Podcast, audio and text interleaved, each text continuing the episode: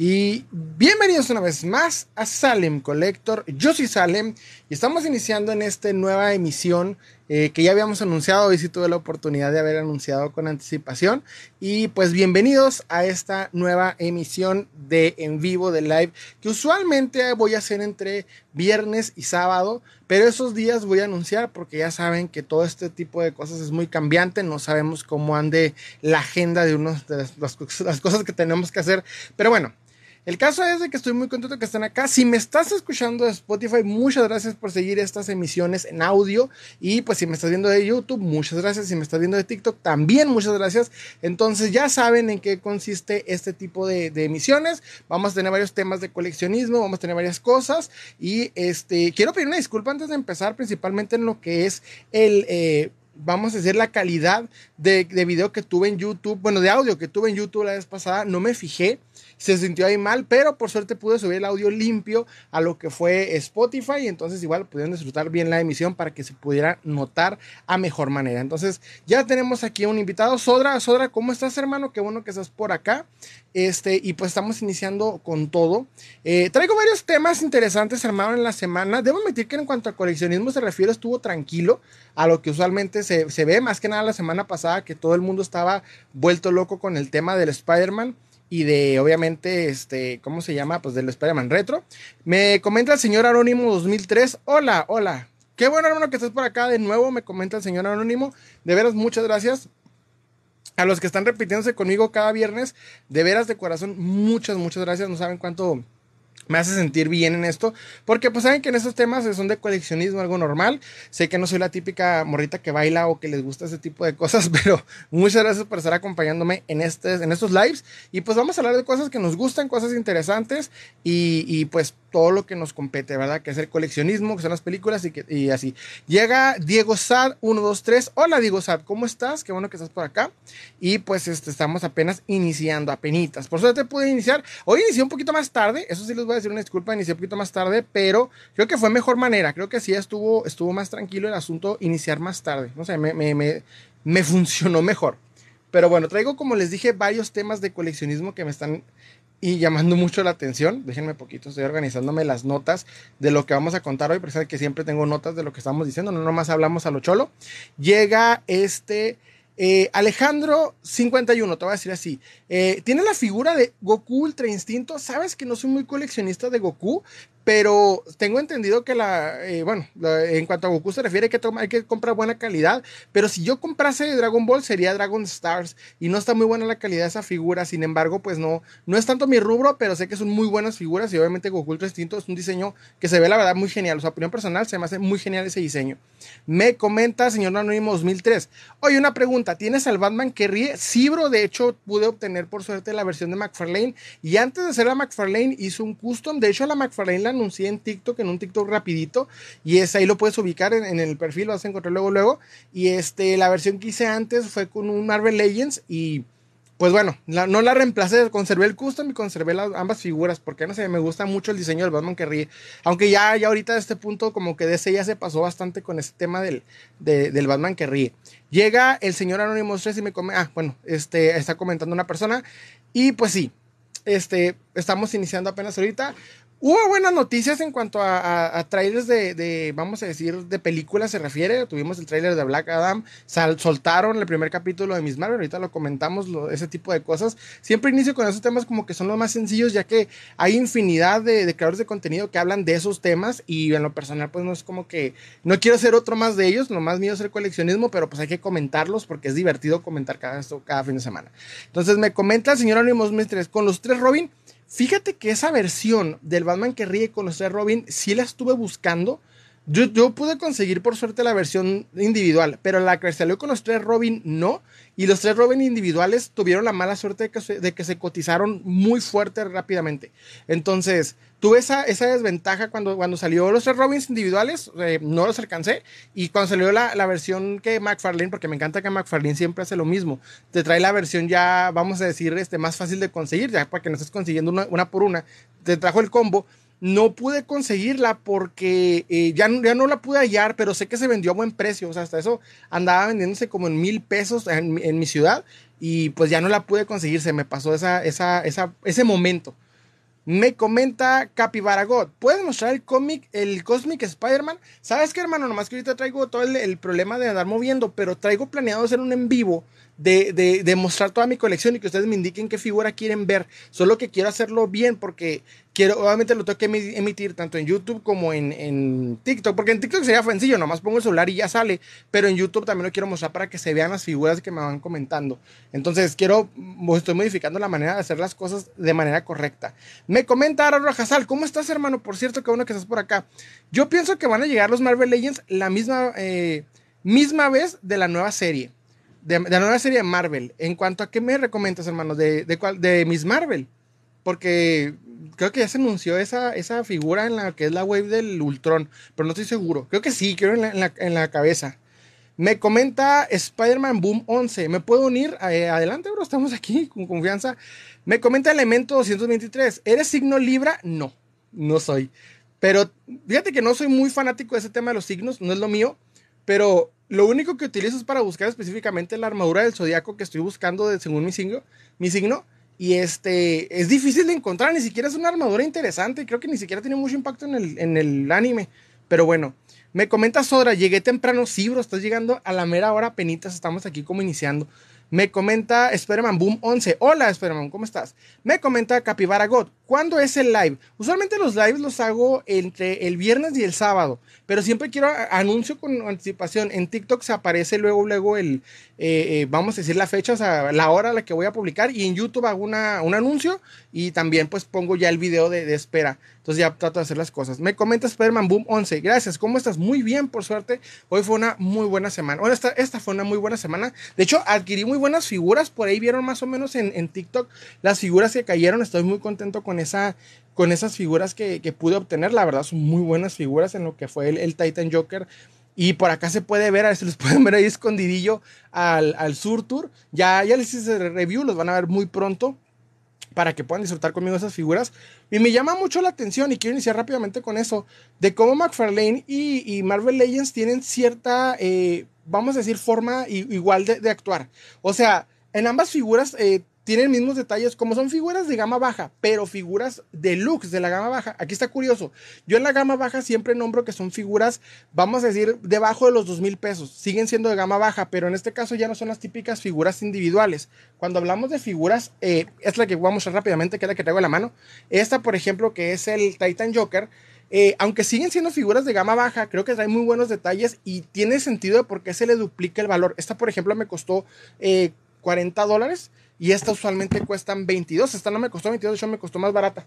Pero este, eh, notas que aunque le aumentan el tamaño, detalles y todo ese rollo, creo que sí tiene sentido ese tipo de, de figuras y siguen siendo en lo que es Marvel Legends y este, vamos a decir, eh, McFarlane Toys iguales. O sea, en ese sentido, hay cierta similitud. El Surtur de Marvel Legends y este Titan Joker como que van cierta, cierta forma de, de, vamos a decir, como que van de la mano, van paralelos hasta eso. No hay mucha diferencia entre ambos en cuanto a calidad y a detalle se refiere. Se me están yendo los comentarios, perdónenme. ¿eh? Me comenta este. Ah, Jesús Alarcón ha enviado rosas. Ya les he dicho que no se preocupen con, con, enviar ese tipo de cosas, no es necesario, pero si lo hacen de veras, muchas gracias igual. O sea, no, no crean que me molesta ni nada. Al contrario, me hace sentir, no sé, o sea, me, me hace sentir inmerecedor de eso. Me comenta Capibara God, ¿cuál es la figura más cara que tienes? Fíjate que la figura más cara que tengo no es por la que más he pagado por suerte. Esa me la gané. Literalmente este es un Joker que quiero mostrar próximamente en TikTok rápidamente así y puede que lo suba a shorts de YouTube. Y es el eh, Joker de Dark Knight, la versión de DC Direct, que es como estilo Hot Toys, pero no es Hot Toys. Entonces es una versión mucho más económica, pero pues igual sí cuesta como 2.000, 2.500 pesos en el mercado actual. Entonces la que más valiosa de mi colección, porque toda mi colección se basa, se basa en figuras de gama baja. O sea, hay en mi colección figuras que más se han cotizado, como por ejemplo, pues el Spider-Man Retro y así, pero no porque realmente valgan la pena. Siento que, que, que, esté acorde al precio de lo que vale, esa es la, sería la figura. Y la quiero mostrar, de hecho no la he podido mostrar. Me comenta, ah, me comenta Sodra. Oye, bro, sobre Titan Joker, tiene un defecto de articulaciones, se rompe con facilidad. ¿Sabes qué? Tuve la suerte que a mí, en lo personal, no me pasó eso. Trae detalle de, que está flojo, pero para McFarlane ya se la saben. Entonces me tocó un de, detalle flojo aquí. El, la articulación que siempre maneja McFarlane de bolita es la peor articulación que se les pudo ocurrir. No sé por qué lo hizo. Entonces, en este caso me tocó un buen Titan Joker, o sea, tuve la suerte que me tocó un buen lote, pero eh, sí es posible que, te salga medio, algunas veces medio malón. Ya me ha pasado, eh, por ejemplo, con el lobo de, de, de, de, DC Multiverse, me salió con un brazo que se le salía. No estaba roto, simplemente se le zafaba, pero pasa. Entonces, es depende de la suerte que sale, pero el diseño sí, te, sí está puesto que se vaya aflojando con el tiempo. Porque, por ejemplo, en el caso del Titan Joker, tiene más peso en la parte de arriba que en las piernas. Y aquí no, le, no se fijó McFarlane en el punto de hacer los, los tobillos que se iba a caer es parte del diseño que, que, sí se equivocó McFarlane, pero pues ya saben cómo es. Me comenta Sodra, se rompe con facilidad. Pues dependiendo cómo lo trates, pero en este caso me tocó una buena figura y hasta eso los de McFarlane no me ha tocado ver que se rompan con facilidad, pero sí se desarman con facilidad, que es lo triste de la situación. Me comenta eh, Spider-Man Boom, ¿tienes custom? Sí, varios. De hecho, uno de mis favoritos es el Ghost Rider que había publicado varios tops de mis custom tanto en YouTube como en TikTok y este eh, es el Ghost Rider que hice hace ya tiempo y el Cthulhu que mostré hace poco que tuvo tuvo éxito y quiero admitirlo me gustó mucho ese video eh, pegó bien y este es un Cthulhu que me aventé con varias piezas interesantes y, y, di la receta para que puedan guiarse en hacer el suyo cuando, cuando puedan. Es muy no es sencillo entre comillas o sea es nomás encontrar las piezas correctas pintarlo y armarlo pues correctamente. Me comentaron Rojasal estoy emocionado de la nueva película del buen espacial Boss Sí, fíjate, yo también estoy, estoy por esa película. Pero ya, ya están ah, habiendo rumores de que trae detallitos de guion y no sé qué tanto. Pero yo no soy de los que opinan antes de verla. O sea, primero la veo y luego ya te digo sí. Pero personalmente lo que voy viendo, por ejemplo, el diseño de la nave de voz a mí me tiene loco. El diseño de la nave como el estilo X-Wing, que es como un X-Wing, vamos a decir, este se ve genial. Y estoy obsesionado con, ese, con esa nave. De hecho, ya publiqué el, review en TikTok y también en YouTube y hasta un, un video que me inventé ahí con, con un video, un audio de ¿De quién fue? De, de, no me acuerdo qué grupo de rock se me fue el onda. Pero sí, este, me gusta mucho el diseño que están, que están manejando para el traje y para así. Ya vi varios cosplayers que están haciendo el traje de Buzz Lightyear y se ve increíble. Me comenta Jesús Alarcón 02. Oye, bro, ¿comprarás el Gohan SH Free Wars de la nueva película? Oye, yo tengo una duda. ¿De qué va a tratar la nueva película? Miren, les voy a ser sincero. Yo personalmente no soy muy eh, fanático de Dragon Ball. He visto Dragon Ball porque a mi esposa le gusta Dragon Ball, por ende me tiene que gustar Dragon Ball, pero no sé bien de qué va a tratar la próxima película. Tengo entendido que tiene algo de concepto de superhéroes y que Gohan va a tener cierto protagonismo, pero no sé qué va a tratar, espero me puedan comentar. Y depende del diseño, o sea, yo personalmente no soy coleccionista de Dragon Ball en cuanto, pues, Dragon Ball en general, ni de figures, pero mi hermano sí y ha subido varios videos al, canal de YouTube y a TikTok. Entonces es posible que él sí lo compre y, le vayan a ver en el canal porque sí le gusta mucho ese tipo. De hecho, tiene la colección. Yo no, pero él sí la tiene. Entonces es posible que la suba al canal. Me comenta. Ah, me comenta BNSN22. ¿Vas a comprar toda la web de Spider-Man No Way Home el otro año? ¿Sabes que hay, eh, vamos a pelearnos todos? Yo creo que esa va a ser la guerra mundial entre coleccionistas cuando salga la próxima wave de No Way Home. Cuando salga la próxima wave de No Way Home, va a ser la guerra mundial entre coleccionistas. Yo sí me voy a pelear porque quiero los tres figuras, tanto para traer el review como porque quiero los nuevos diseños del Spider-Man de Toby y del Spider-Man de, de Andrew porque tengo las versiones anteriores y no me gustan tanto el superposable. Ya ahorita ya no es simétrico, ya se ve malón. Entonces, este, sí, personalmente no estoy muy como quien dice, quiero esas nuevas versiones para actualizarlos. Y este, pues sí, nos vamos a pelear todos para poder conseguirlos y a ver cuánto precio nos pone Hasbro. Eso así va a ser, o sea, Hasbro ahí se va a agarrarse para, para ver cuánto nos cobra. Pero voy a intentar hacer lo posible por hacerlo. O sea, voy a hacerlo. Ya de tengo planeado yo no soy fanático de las preventas por internet, pero ya tengo planeado que esa figura la voy a ir a buscar de manera para tener la preventa ya pagada y no batallar porque sé que esa figura, esas figuras van a tener, van a armar caos en el coleccionismo. Eso yo ya lo preveo. Me comenta Aaron Rojasal. Estoy emocionado con la nueva película que ya me... Ah, creo que me, se repitió el de este. El, el, comentario. Jesús Alarcón 02 me comenta, yo quiero el Toby y el Andrew de DC Figures y los Legends también para más placer, para más placer. Ay, sí cierto. Totalmente de acuerdo, hermano. Fíjate que yo no soy fanático tanto de los figures. Este, yo sí me gusta más los Marvel Legends, se supone, porque deberían ser más sencillos, pero ya en este tiempo es más sencillo conseguir un Figures que un Marvel Legends. No sé si ustedes opinen lo mismo, pero ya ahorita, puedes conseguir más sencillamente un Figures que un Marvel Legends. Y ahorita Marvel Legends sale, se supone, a un 22, 25 dólares y te lo quieren vender a precio de Figures. Es horrible, ya mejor dinero directamente a Figures. Creo que hay que, perdón, hay que empezar a coleccionar Figures. Y así como la que habla Alien. Ahí, perdonen. Me comenta Axel Game en YouTube. Hola, bro, ¿tienes figuras de Kick Ass o te gustan? Tenía una. Tengo una historia interesante con una que tuve. Tuve una eh, que tenía el Kick-Ass que me lo encontré, no te miento, en 5 pesos. Pero era literalmente sin el, sin, sin la, era el Kick-Ass versión sin máscara y nomás ahí con la pura armadura, sin báculos, sin accesorios, pero me la encontré suelta en 5 pesos. Y la tuve este, un rato en la colección, de pronto como que me aburrí de ella y la quise vender y estuvo rondando como, no te miento, como unos 6 meses intentando venderla no se vendió. No me, desafortunadamente la tuve que vender porque como no encontré figuras de Kikas para poder completar una colección chida de perdida poner a esta eh, eh, la, niña cuyo nombre se me acaba de olvidar, espero me puedan acordar, y este el motherfucker y todo este rollo, quería una mini colección, pero no la pude encontrar. Me topé con esa pared, o sea, de que no me ha salido, entonces por eso dije, "No, pues no la voy a encontrar, mejor la vendí." Y hasta la fecha no me han salido figuras de Kikas. Me comentaron Rojazar, eh, ¿seleccionas los Legos? ¿Colecciono Legos? Sería la pregunta, yo creo que se puso por ahí el corrector. Sí, sí colecciono Legos, pero sabes que de series de, televisión. Por ejemplo, tengo los de los de Friends y los de eh, The Big Theory, pero no compro los originales. Les voy a ser sincero, esos sí los compro bootleg porque para mí son exactamente lo mismo.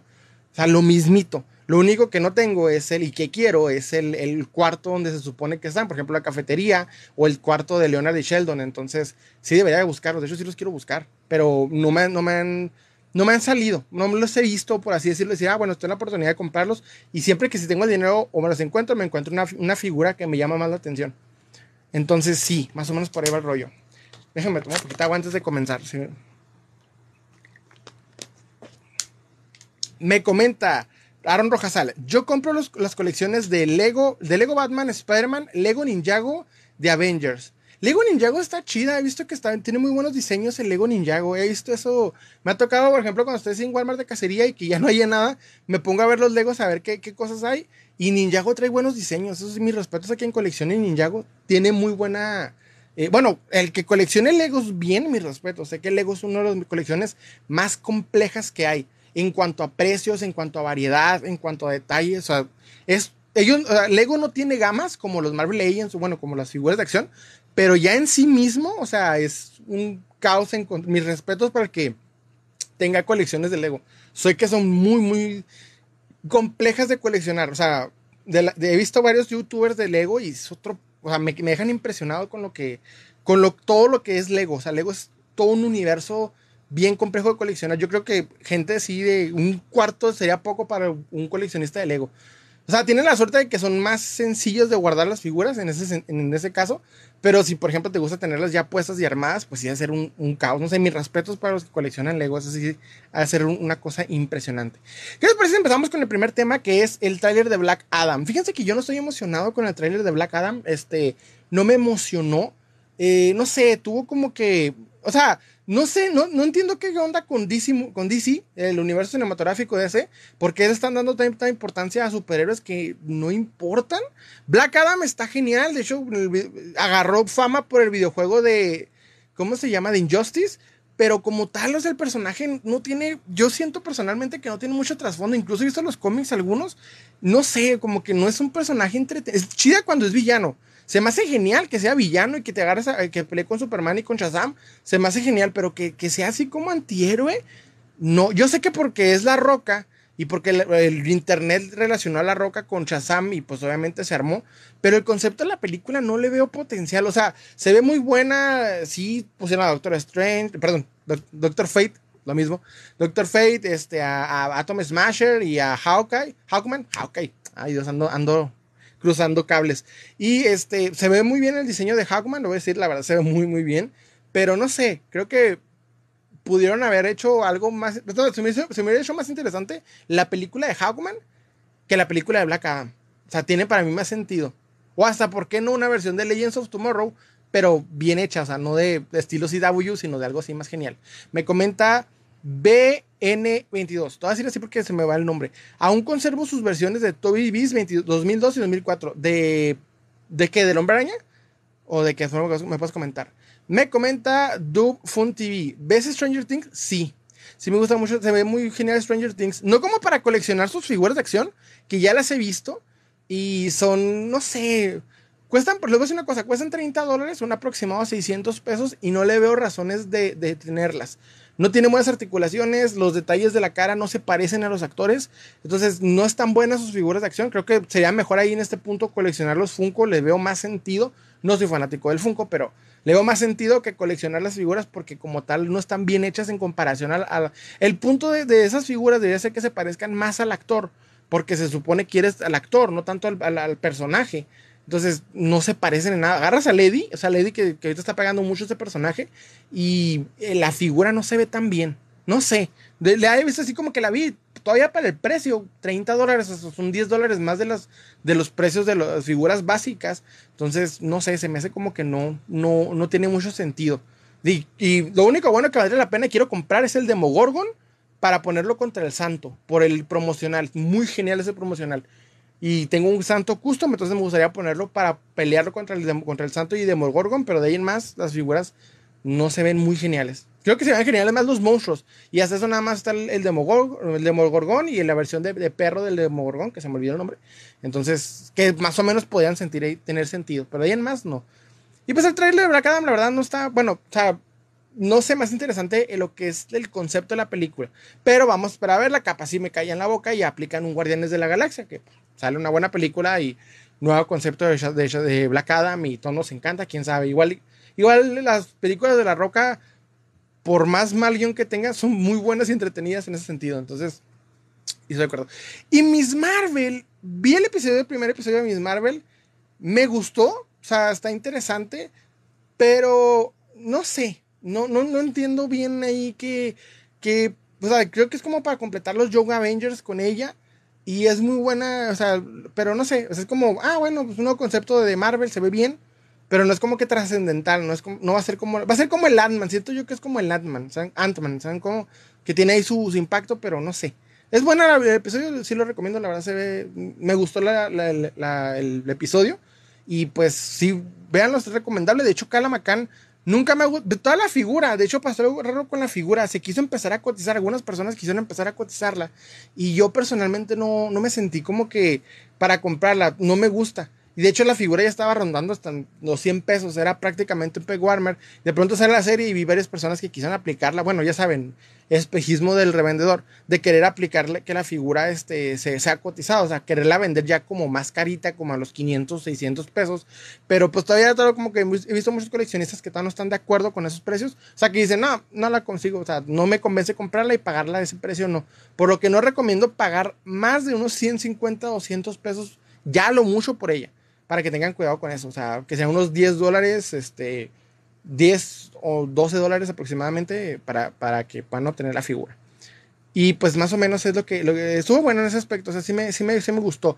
De ahí en más, eh, hubo una noticia que creo que a todos nos tiene, no nerviosos, pero sí como que yo no, yo personalmente no estoy muy de acuerdo. Y es el, el guion de la, que ya se confirmó bien el guion de la secuela de la película de Joker de Joaquín Phoenix. No, no sé, o sea, es una muy buena película y con la 1 hubiera sido suficiente. Yo no estoy de acuerdo con, hacer una segunda parte porque muy rara vez se ha pasado que una secuela funcione mejor que la original, excepto con The Dark Knight y con El Padrino 2, y El Padrino 2 no supera al Padrino 1, entonces no sé. O sea, estoy nervioso porque me gusta mucho el Joker de, de Joaquin Phoenix, es una de las mejores películas que he visto, es de mi top de tres de películas, pero no sé, no, no quiero una segunda película, pero también quiero ver una segunda película al mismo tiempo. No sé si les pasa a ustedes, no voy tranquilo, voy a, ir al cine nervioso con que no la caguen, está muy bueno el concepto. Si la cagan, tiran al personaje y tiran todo lo que tenían planeado y lo poco bueno que tiene el DCCU aparte de, Batman. Entonces, no sé, la verdad sí yo estoy eh, como quien dice ansioso, espero que esté buena la película, que le piensen bien, que se tomen el tiempo, que hagan una buena, buena película y espero porque pues, no, no, quisiera que mandaran a la fregada ese buen concepto que es el, el, ¿cómo se llama? El, el, Joker de Joaquín Phoenix. Me comenta Janio Aguilar. Hola, bro. ¿Qué opinas de la subida y a ir a bajada del Spider superposable de Toy Biz? Excelente pregunta. Tenía un, un, tema ahorita relacionado con eso, pero claro que sí. Mira, el Spider-Man de Toy Biz de, de, el superposable Yo, por ejemplo, tuve la suerte de adquirirlo en 5 dólares, que fueron 100 pesos mexicanos. Esto porque lo encontré en un lote de, cosas de, en la que literalmente me fui en la noche a la casa de una señora que, vende, que vendía cosas en, El Paso, Texas. Y este, llegué y le incomodé en la noche porque vendía cosas, ya habíamos quedado que, que íbamos a vernos. Llego, empiezo a esculcar todo lo que tenía, saco el, el, el Spider-Man grandote de con todas las articulaciones que tiene un Spider-Man así grandote, y también el, el, el superposable. El grandote sí me lo dejó caer en 15 dólares, en ese tiempo no estaba tan cotizado, yo de hecho lo vendí ya en 900, sí me aventé una ganancia chida. Y el superposable me encontré barato. Cuando yo tengo el superposable, no estaba cotizado todavía. Todavía no, no sé, o sea, como que todavía no había anunciado que podía salir, o el rumor de que podría salir en la película No Way Home. Fue hasta que sale el rumor y que la gente, o sea, ya traía como, ya traían el hype. Ya, ya, ya estaba el hype. Entonces eso lo, lo avivó más y subió rápido. Yo personalmente creo que tenía sentido pero son figuras que tú notabas, o sea, no hacía mucho hasta ese punto que prácticamente estaban este, abandonadas, o sea, la gente no las, no, estaban prácticamente en menos de 100 pesos. Igual el duende, el duende verde es el caso más drástico, el que literalmente yo, mi hermano, que está obsesionado con el duende verde, ustedes ven que uno de los videos más, el segundo video más visto de TikTok del canal de Salem Collector es los, duende los duendes verdes de mi hermano, porque literalmente los agarró en la época en la que no valían más de 100 pesos. Entonces, le, tocó una muy buena época, o sea, no tanto como muy buena época, sino que le gusta el Duende Verde desde siempre, desde niño. Literalmente desde niño le gusta. Entonces compró todos esos en el mejor momento. Y de pronto un día vimos que, ¡pum!, se cotizaron. Pero primero se empezó a cotizar las versiones en caja en Estados Unidos. Y después ya la gente las empezó a cotizar aquí. Y empezó a subir drástico. Y empezó mucha gente a enojarse al principio. Pero es de esas figuras que se cotizan porque la gente las quiere. O sea, ya dicen, bueno, pues yo quiero tener los tres Spider-Man que van a salir y demás. Entonces, eh, creo que es de las pocas figuras que se me hace orgánico el por qué suben de precio. Aunque muchos vendedores que las tenían en 50 pesos aprovecharon. Pero si la pudiste obtener en el mejor momento, qué genial. Ya si no, yo no recomiendo comprarla ahorita. Yo siempre lo digo, no la compren ahorita. Ya si no la tienes ahorita, o incluso desde, desde, el, eh, desde el estreno de No Way Home, no los compren va a salir una nueva versión de Hadro y es mejor irse, irnos a pelear por esa nueva versión que comprar una que alguien te quiera vender en miles de pesos cuando la misma figura no está hecha para valer miles de pesos. Ya ahorita les digo, o sea, es una figura que es asimétrica, ya trae detallitos y ya encontrártela en buen estado, es una figura superposable que haya sobrevivido, ya ahorita se ha vuelto un poquito más difícil y no lo recomiendo en ese aspecto. Entonces, por ahí va, es, es un buen tema. Me comenta Uwen eh, hoy, me comentó hoy. Eh, me, comenta DSRD. Los capibaras son God. Capibara God. ¿Qué son los capibara God? Me comentaron Rojasal. La colección de Legos ya están subiendo de precio. Sí. ¿cómo, es, ¿Cómo es la reventa de Lego? Eso quisiera saber, porque Lego tiene la competencia directa consigo mismo, es decir, en su versión bootleg, bueno, que yo he visto. Pero, por ejemplo, yo, yo estoy buscando dos Legos en particular, que es Vilma y Daphne, porque tengo la, la Ben del, la, ¿cómo se llama? La máquina del misterio, con Scooby, con Shaggy, con este eh, Fred. Y quiero esas dos. Y cuando me puse a buscarlas en versión original, cada una cuestan como 90 dólares. Entonces dije, no, mejor no espero buscar las bootlegcitas para que, para no pagar esos precios exorbitantes.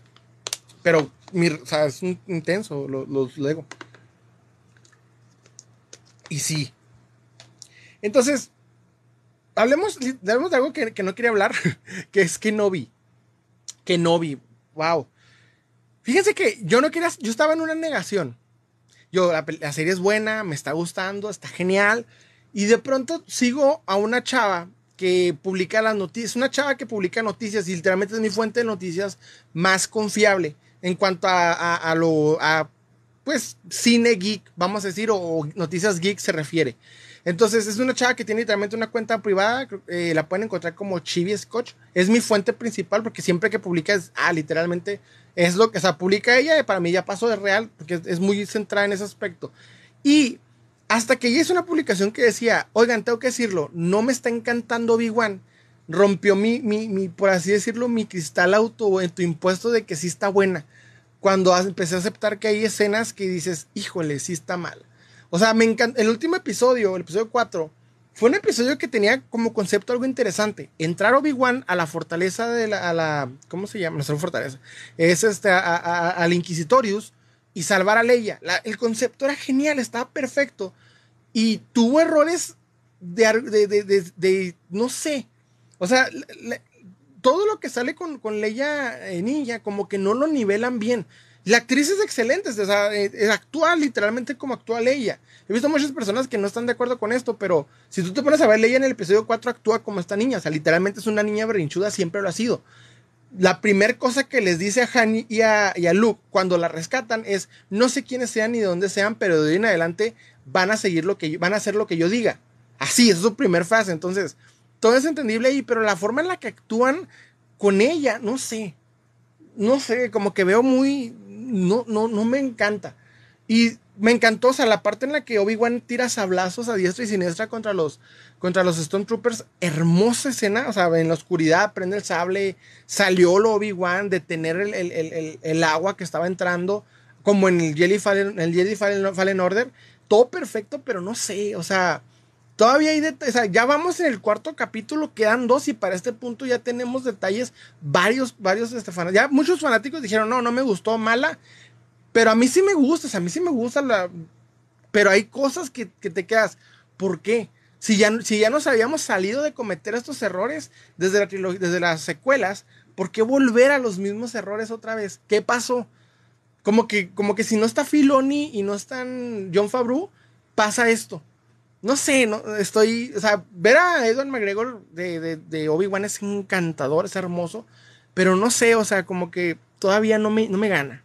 Me comenta Sodra, oye, bro, estoy pensando en hacerme una colección de figuras del Monsterverse bootleg noventeras. ¿Crees que son buena idea? Del Monsterverse bootlegs. ¿No, ¿No he visto las bootleg? Del, del Monster, me imagino de los de Universal, hermano. Ah, no, ya sé, los de los de Godzilla, ¿verdad? Eh, sí, si los puedes obtener a buen precio, sí, porque las figuras de Godzilla de la nada se empezaron a cotizar, no sé por qué. Este, yo de hecho cada figura que he adquirido no he pagado a lo mucho, más de 300 pesos por cada figura, a excepción de una hace poco que fue como que la que más me tocó, pero porque era, era NECA y me pagaron 800, entonces, este, si puedes obtener los bootlegs, pues es lo mismo. Yo personalmente no soy, no soy muy fanático de que las figuras de Godzilla sean estilo NECA. O sea, es encantador poder conseguir NECA, pero siento que Godzilla no lo necesita porque no tiene muchas articulaciones. Entonces, en ese aspecto, este, si las puedes obtener, sí. Eso es, a buen precio y que se vean bien, sí. Porque hasta eso el bootleg de, esas figuras de Bandai, como son eh, de plástico inflado, son fáciles de clonar y se ven bien y pues es menos dinero y la verdad no hay que hacer, es una opinión, no hay que serle fiel a todas las marcas. O sea, no, no hay que decir que yo recomiendo comprar bootleg, sino más bien que pues si como coleccionista dices puedo obtener una figura decente, de buenas articulaciones, buenos detalles, articulaciones a mejor precio, pues adelante, porque las marcas no se van a fijar en el coleccionista, crean. Entonces es algo que yo opino. Me comenta este, ah, ok, pensé que tenía un comentario. Ah, no, sí, sí tengo un comentario, perdónenme. Ok, eh, es que adoro las figuras retro y esas no están tan cotizadas. Sí, de hecho, o sea, las puedes conseguir. ¿Cuáles son las retro de, de, Monsterverse, hermano? Estoy medio perdido. Las noventeras de, de Monsterverse. ¿Cuáles serían? Creo que ando, ando norteado. Según yo son Godzilla, pero creo que las estoy regando. Me comenta Janio Aguilar. ¿Qué opinas de la serie G.I. Joe serie, eh, serie Classified Series? ¿Crees que es suficiente para reflotar la franquicia? Fíjate que está fracasando. La, la, la, todo G.I. Joe. Hasbro, lo voy a decir, Hasbro lo hizo excelente en la versión de Classified Series de, Hasbro. Los hizo excelentes, los detalles son impresionantes. Tanto que yo y varios este, colegas coleccionistas estamos enojados de ver que Hasbro te puede hacer detalles tan geniales que en Marvel Legends y en eh, Black Series no. Pero ya entendí después por qué, por la cuestión de las licencias. Entonces, en ese aspecto, yo personalmente este, creo que sí se ven muy bien. Y, pero he visto que, he visto, lo que yo he visto principalmente en Estados Unidos, cuando tú ya ves que ahí no funciona, algo malo está pasando. Y es que tú vas a los Walmarts en Estados Unidos y todas las figuras de G.I. Joe Classified Series te están quedando. Todas. Y han salido cosas geniales, creo. No sé si ya salió o viene en camino una un, un como eh, carro de control remoto, pero no sé por qué no ha, ¿cómo se dice la palabra? No les ha pegado a, los americanos el nuevo G.I. Joe. Y hay muchos fanáticos de G.I. Joe y he visto varias versiones, saqueó Super 7, una versión como retro, sacaron este, varias, o sea, Joe sigue vivo, pero como que Classified Series no ha ganado mucho el coleccionista. Yo he visto que la mayoría se están quedando. Y no sé por qué, y las figuras son increíbles, excelentes, pero no sé, como que Por ejemplo, lo que fue la, de la película, de plano todos se quedaron. Yo pensé que se iba a cotizar el, el ¿cómo se llama? El Storm Shadow y no. Y, y, no sé por qué está pasando esto. Y aquí en México, por ejemplo, las que yo adquirí en mi ciudad, las adquirí en, 100 pesos cada una. Fue extremo ese asunto. O sea, en 100 pesos cada una me, la rebajó Walmart en ese momento. Se armó un, desmadre. Pero, este, no sé por qué no está pegando. Debería de, eso, no excelente las figuras, pero yo creo que más que nada porque la moda de muchas personas ahorita es los superhéroes o lo que pueden ver. Lo básicamente la serie es lo que está pegando, no tanto lo que la gente, no tanto la, figura de acción. Más la cultura está yéndose por el lado. Por eso Marvel Legends y Star Wars están pegando porque la gente quiere lo que ve en la televisión y no realmente. Yo creo que para que funcione, y he visto varios comentarios con esto, que sería un buen tema, de hecho es un buen tema. Este, de, eh, eh, vi un, coleccionista hace poco quejarse, lo voy, a, anotar rápidamente antes de, que, antes de que me equivoque, este, de, eso, de que, de que la línea Master of the Universe no tiene algo con que sostenerse, entonces por eso, o sea, hasta que salga una película de G.I. Joe que, que, que, pegue, va a volver a revivir G.I. Joe, pero antes no, entonces, no sé, a ver qué eh, yo personalmente creo que son excelentes figuras y yo si, si, las, si las puedo obtener, sí, la verdad sí las quiero. Y he visto que hay unas que sí, se están, sí están vendiendo, pero en su mayoría las demás están cotizando. La Scarlett, la, este, eh, la baronesa, la versión de la película, etcétera. Como que, la, por ejemplo, aquí se volvió a, salir en, remate la versión de la baronesa, la que trae la moto en, en, mi ciudad. Entonces, no sé, es malo, está muy buena esa línea, a mí me encanta, pero sí está fracasando en ese sentido, no sé por qué. No tengo, no tengo idea por qué, si las figuras son excelentes y el precio no está tan loco pero no sé por qué. De hecho, hace tiempo escuché un, un, video que va a venir en podcast de un chavo que se trajo esas figuras y no se le vendieron.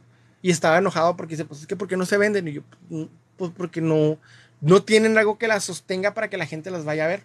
No sé, o sea, pasa eso. Como y todavía, si, para que funcione, tendrías que traerlas en versión retro, como, como las de Marvel, como las 375 que está trayendo Marvel, todas horribles, pero que la gente las quiere, o como las de, este, como las, las de Cazafantasmas, las Tortugas Ninjas, o sea, tienes que traer la versión retro que salió en los 80 para que la gente las compre.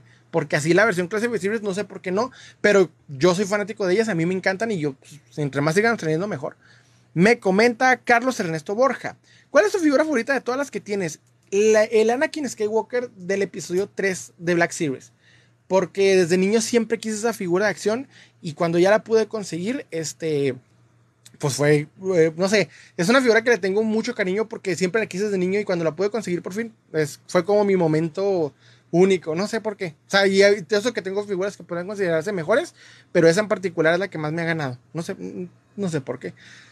Pero sí, eh, que no viene tan bueno. Me comenta Jan, Jan Copo, ¿cómo estás, hermano? Hola, hola, hola, qué bueno que estás por acá. Estamos iniciando. Alejandro Ortiz, 33. A mí no me gustó la serie de He-Man de Netflix. Fíjate que a mí tampoco. A mí tampoco, yo no sé qué pasó ahí, pero no, no me ganó. Me costó terminarla. O sea, de hecho, en un punto no pude más cuando está la, la cómo se llama este de, de Skeletor, se convierte en la poderosa y que ya no quiero Skeletor y, y, se hace así. Dejé de verla y en cierto momento estaba tan aburrido y sin nada que ver en Netflix que dije, la voy a terminar y me costó terminarla, no mejoró. Pero me encantaron los diseños de He-Man Savage y del Skelegot y me encantan las figuras de, de esa serie. Pero de ahí en más, sí, la serie no está muy buena. Bro, ¿coleccionas He-Man? Sí, de hecho sí colecciono He-Man, nomás que no he subido video ni uno de ellos. Tengo eh, el, el Wonder Bread He-Man y no lo he subido. Ahí perdónenme, es que he andado bien, bien ocupado y bien volteado con lo que ando grabando. Me comenta Alejandro Ortiz, yo no la terminé de ver, no te juzgo. La verdad es una tortura. Es una tortura. Sí recomiendo mejor ver lo antiguo. Yo, yo se las pongo a mi niña, mi niña está chiquita y se las pongo. Me, pongo a ver con ella Master of the Universe, las versiones, sí, ridículas, que acartonadas, pero se ven mucho mejor que esto. Y hasta la 2000X tiene mejor argumento que esta versión. Y es porque aquí el Kevin Smith, que fue el que nos, nos traicionó, este, no supo centrar. O sea, carnal, está muy chida porque es lo que quería hacer este eh, eh, Kevin Smith, que, que, todas las nuevas generaciones con estas modas que andan pasando ahorita la vieran. Y la verdad, la mayoría que consume He-Man, pues tienen una edad en específico, un rango de edad, un, forma de pensar. Y en vez de hacerle a los fanáticos la serie, se las hizo a todos con estas eh, cosas de inclusión, ese tipo de cosas. Y por eso la gente, los mismos fanáticos, repelieron la serie. Y otros sí lo amaron porque aman mucho la franquicia y no quieren que muera, pero no, no, no fue para nosotros. O sea, la neta sí tuvo ahí sus fallas. Me comenta, Doctor Horror, ¿cómo estás, hermano? Sí, sí tengo algo de Freddy Krueger, pero la versión de McFarlane, quiero la de NECA. Quiero la de, ando, estoy buscando la de NECA. Pero fíjate que las de terror siempre las saco en octubre. En octubre hago algo que se llama Oktoberfest y es donde saco todas las figuras y videos relacionados a terror y etcétera. De hecho, si pueden buscar Salem, eh, Salem Collector Oktoberfest en YouTube van a encontrar una serie de videos que me aventé el octubre pasado. De hecho, viene por ahí este, la, en review de la figura, si no me acuerdo si lo hice. Creo, no me acuerdo. Pero creo que sí. Si no, igual este, voy a conseguir la, la versión NECA para que salgan. Entonces, me comenta Doctor Horror, ¿cuál es tu figura más barata y tu figura más cara? Pau, la más barata. Es que eh, hay figuras por las que literalmente he pagado 5 pesos. Y hay figuras por las que, o sea, de, sería barato, si, hablamos de barata, sí, o sea, que yo haya pagado, híjole, no me viene a la mente, pero así como de, baja cotización, el Peg Warmer de la, la serie, la figura, ¿cómo se llama? De Freeze no sé si recuerdas esta figura que sacó Marvel Legends hace rato, que es como blanca con azul. Se llama. Ay, no se llama Freeze, no me acuerdo cómo se llama. Esa figura es la que más, más barata que tengo. Y la máscara, lo comenté ahorita, es un Joker de la versión, ¿cómo se llama este Joker? De DC Direct en, caja que lo voy a sacar en review próximamente para que la puedan ver. Porque ya van a ver es que me preguntan por esa figura y no la he podido, no la he podido sacar porque la tengo metida en friego de cosas, así que la, tengo que mostrar. Ya, eso sí, ya esta semana las voy a mostrar. Este, y sí. Oigan, empezando otro tema. He estado viendo, el otro día, yo tengo una página en, en, Facebook de Salem Collector, la pueden ver, está en Facebook, Salem Collector, y esa página subo memes de coleccionismo, no subo videos, subo nada más memes de coleccionismo. Y me, encontré un versus que me hizo enojar y, recorté ese versus, no puse ni la página, o capaz sí sí, y lo publiqué. Y era, alguien se le ocurrió hacer el versus del Doctor Manhattan contra la morra de, de Eternals, la que mueve la materia, cuyo nombre no sé ni me interesa. Ese es el versus más estúpido que he visto en mi vida. Al Doctor Manhattan contra la morra de Eternals. Y no me importa cuál versión te pongas, si la del cómic, ni una, nada le gana al Doctor Manhattan. Porque es el punto del Doctor Manhattan cuando lo escribió este, este eh, eh, Alan Moore. Entonces cuando veo ese versus, dije, ¿qué, onda? Ya van varios versus, eh, vamos, que hacen bien bizarros. Superman contra, no sé, Atom. No, pero mentira, contra Ant-Man. Y cosas así bien, bien extremadamente estúpidas. Entonces, yo me quedé así como que, ¿cómo se te ocurre poner al Doctor Manhattan contra esa morra, contra la chava de, de, de, Eternals que manipula la, la, materia? Y luego para acabarlo, o sea, yo me quedé así, como, ¿cómo? O sea, yo creo que el chavo dijo, ah, pues manipula la materia. Sí, pero no es lo mismo. Es, niveles extremos de diferencia. Es como si pusieras a, no sé, al... ¿Recuerdan el gordito que sale en, en, este, en... Ay, se me el nombre o un velocista, ah, no sé, al A-Team del nuevo, el de, de Voice contra Flash. Pues no, o sea, no hay, no hay niveles de referencia. O es más, hasta el mismo Quicksilver contra Flash, no hay niveles de, de, de, de, comparación. Pero acá está más horrible poner al Doctor Manhattan contra ella. Es como, para hacer un versus, lo, chida de un versus o lo interesante es cuando pones dos personajes con arquetipos similares. O sea, por arquetipo me refiero a que, por ejemplo, agarras un Superman lo puedes comparar con Omniman o lo puedes comparar, o por ejemplo, el versus que vi hace poco, que es Omniman contra este eh, Homelander. Ese es un versus que te pone a pensar. ¿Quién gana? ¿Quién es más ojete? O, Omniman o este, eh, eh, ¿cómo se llama? sí, me comenta Yancopo. Bueno, me comenta Alejandro, Alejandro Ortiz 33, estoy de acuerdo. Sí, no manches. Yancopo me comenta Superman versus Kuno. Haz de cuenta, carnal. Ya menos, ya menos les faltaba ponerme así. Ah, Superman contra Kuno, a ver quién, no sé, neta. O sea, ¿qué onda? Me quedé así como. para hacer un versus chida, o sea, por ejemplo, el, el, Omniman contra este eh, eh, Homelander está interesante. O hasta incluso cuando me pones a, no sé, o sea, por ejemplo, Ben 10 contra Linterna Verde. Se me hizo bien genial ese versus. De hecho, lo hicieron porque pues el anillo de Linterna Verde puede hacer básicamente cualquier cosa y el, el reloj de Ben 10 también. Entonces, eso es un versus que te pone a pensar. Pero literalmente, la morra de, de, Eternals contra, contra el Manhattan. Y no porque yo digas, ah, pues porque es la, Eternals es una mala película. No, porque la chava literalmente no podría ni siquiera pensar dos pensamientos antes de que muera. o sea, no sé. Es más, Manhattan, lo mismo le, como le dijo a, a, este, a Adrian Bate. O sea, eres más insignificante que una termita. El sujeto camina por el sol. Se lo dijo con esas palabras. ¿Cómo va a poder esa pobre mujer contra... No, no, no, no. ¿Qué onda con eso? Me comenta Sodra. Es que el Doctor Manhattan está a otro nivel. Si no me creen, pregúntenle a Roger. Sí, esas son cosas ridículas. Esas cosas son ridículas extremadamente. Yo no sé qué estaba pensando la persona que hizo el versus. O sea, obviamente ni siquiera como... Yo, yo sé que muchas de esas personas, cuando hacen ese versus, como que ni siquiera han leído un cómic. Yo quiero ni siquiera han visto Watchmen y vieron la película de Eternals porque pues salió en Disney Plus y dijeron, ah, pues se va a ver genial. Pero híjole, nada que ver una cosa con otra. Nada que ver. Dice Sodra, no hay comparación ni nivel. No, no hay. O sea, ¿cómo te pones al. No, no, es que no tiene sentido en lo más mínimo. O sea, me quedé. para hacer un versus hay que poner mismos arquetipos, cosas diferentes, cosas que te hagan pensar. O sea, que se vean geniales. ¿Sí me entiendes? Eso, eso te pone así como que quién ganaría. O sea, tienen eh, formas similares, arquetipos similares, etcétera. No sé, ¿por qué agarrar a personajes totalmente random? No, yo he visto unos más ridículos que otros. Que el hombre araña contra, no sé, este, Flash. y cosas así. O sea, bueno, no, ni así tampoco. O sea, no se ven, no tienen sentido esos, esos versos. Para hacer un verso hay que saber, hasta, eh, como esos versos que, que estás hablando con tus compas. Y, puedes decir, ah, pues mira, por ejemplo, ¿quién ganaría esto o esta? Y te pones a discutir media hora. Eso es un buen versus, pero el que te viste así como que viste la película dos segundos y ya te gustó. No, o sea, no, hay que saber hacer versos. Hasta me molesté. Dije, no manches, ¿cómo se te ocurre hacer eso? Pero bueno. Y luego en otro tema, salió un videojuego que me, llamó mucho la atención. Sale una animación en, bien, bien fregona. The Midnight Suns se llama de Marvel.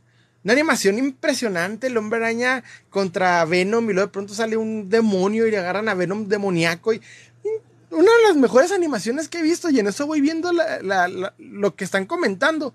Parece ser que es un juego de cartas. O sea, hicieron una animación toda intensa, extrema para un juego de cartas. De esos juegos de cartas virtuales. ¿Les gusta a ustedes esos juegos de cartas virtuales? Por ejemplo, hay uno de Marvel creo que les gusta. Me comenta Sodra, qué insulto. Ah, me comenta Sodra. Sería como poner a pelear un tigre contra un ratón ciego y sordo, ¿no? Yo creo que un tigre contra. No, sí. No, literalmente, o sea, es insignificante la morra contra. Pero, ¿qué opinan ustedes de los videojuegos de, de, tarjetas? Quitando Yu-Gi-Oh! Sé que Yu-Gi-Oh! tiene sentido y, forma, pero ¿les gusta a ustedes los videojuegos de cartas? Porque a mí en lo personal se me hacen bien, bien aburridos. Literalmente se me hacen extremadamente aburridos. No tienen sentido, no tienen forma. No sé, o sea, yo sé que, hay, hay, cartas que se ven, o sea, hay juegos de cartas que han preservado mucho. Mi hermano es súper fanático de Yu-Gi-Oh! Y, he visto, he jugado Magic y también, o sea, muy bien estructurados. Pero juegos de cartas estilo Marvel, estilo, les gusta. Porque, por ejemplo, ese que va a salir, creo que desperdiciaron la idea de hacer un, videojuego al estilo eh, Marvel Alliance no sé si han visto donde utilizas varios personajes y vas peleando así contra, como un RPG, no sé. Despreciaron todo lo que podían hacer en un juego de cartas. Hasta la animación es insultante, es como, oye, ¿por qué haces una animación tan genial para hacer un videojuego, un videojuego de cartas, de tarjetas, de que no, que cambian? Me comenta Alejandro Ortiz, había un Spider-Man, pero tenía, pero tenía de todo está bien. No, me, me ha tocado ver, los juegos de cartas no los entiendo, así de, en aplicación tampoco se me hacen, me comenta, somos coleccionistas. Hola hermano, ¿cómo estás? Muy bueno que estás por acá. Somos, de hecho, tengo un tema relacionado con ustedes, somos coleccionistas, ¿eh? Qué bueno que estás por aquí. No te puedes quedar porque viene un tema muy intenso, muy fuerte por ahí con ustedes, que soy fanático de su grupo. Este, sí. Entonces, no me gustan los temas, los, los, los videojuegos de cartas. Si ustedes sí respeto, o sea, yo siempre respeto lo que les gusta coleccionar a los demás y jugar a los demás, pero vi la animación y es como Literalmente es el, término perfecto de lo que es un marketing. Eh, prometerte de más y venderte de menos. Este es el caso perfecto, porque cuando vi que era un videojuego de cartas dije, ¿por qué? O sea, me estás mostrando un, Hulk demonio impresionante, poderoso, con el nuevo versión de, de, Ghost Rider peleando extremadamente. Y luego me sales con que son de cartas y yo así como que, ¿por qué? Me comenta Alejandro Ortiz, es que las cartas desbloquean personajes. Pero te pregunto, Alejandro, ¿es, ¿es, algo, o sea, es interesante jugar ese tipo de juegos? Que no sé, o sea, trae algo así chido. No sé, o sea, es algo que yo personalmente sí me, me, me pongo a pensar.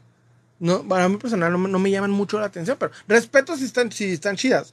Por ejemplo, supe que uno de Marvel, que era de Versus, sí pegó bastante y me salían muchos anuncios de eso, me salen muchos anuncios de ese tipo. Pero, pues yo personalmente no descargo. A, a mí, por ejemplo, el mejor juego de aplicación de Spider-Man, que no sé por qué murió, era uno que sacó Gameloft, que era uno de Spider-Man como estilo Maze Runner. Así, o sea, ese fue el mejor juego de Spider-Man. Me acuerdo que me maté horas para poder conseguir a Gwen Stacy de Spider-Man y a este, ¿cómo se llama? Y, a, y al Superior, que son mis dos versiones de Spider-Man favoritas. Me, estuve horas buscando esos dos. Horas. Bueno, Gwen Stacy fue la más difícil, Spider-Gwen. Dice, es como, es como los juegos de gachapón.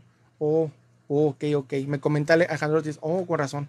Sí, es que la verdad no, no le dio mucho sentido a eso. Pero bueno, o sea, pues, o sea, pero mi punto fue, ¿para qué hacerle tan genial efectos de, de, de, de, video para venderte algo así? Bueno, pero es marketing, o sea, vale, o sea, pues sí. Fíjense que hace poco estaba viendo, bueno, yo sigo un youtuber que se llama Motula TV. No sé por qué lo sigo, me gusta creo que lo que, lo que ha hecho o lo que habla de, de, Master of the Universe. Pero usualmente cuando me quiero hablar bien de Master of the Universe me voy directamente a alguien que incluso Motula TV se va a ver. Se llama este eh, Scott Nailich Scott Nailit. Nailich, es que no, ¿cómo, se, cómo se pronuncia ese nombre? Scott Nailik, Nailik, el mismo sí dijo.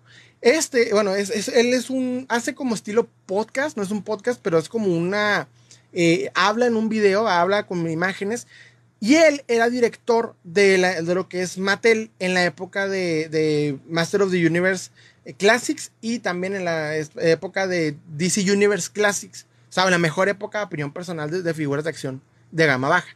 Entonces, estaba viendo a Motula, y en este, en este aspecto sacó un, un, video en el que se estaba, estaba molesto porque dice que él siente que lo que es He-Man, Master of the Universe, está muriendo porque no le han hecho un material bien.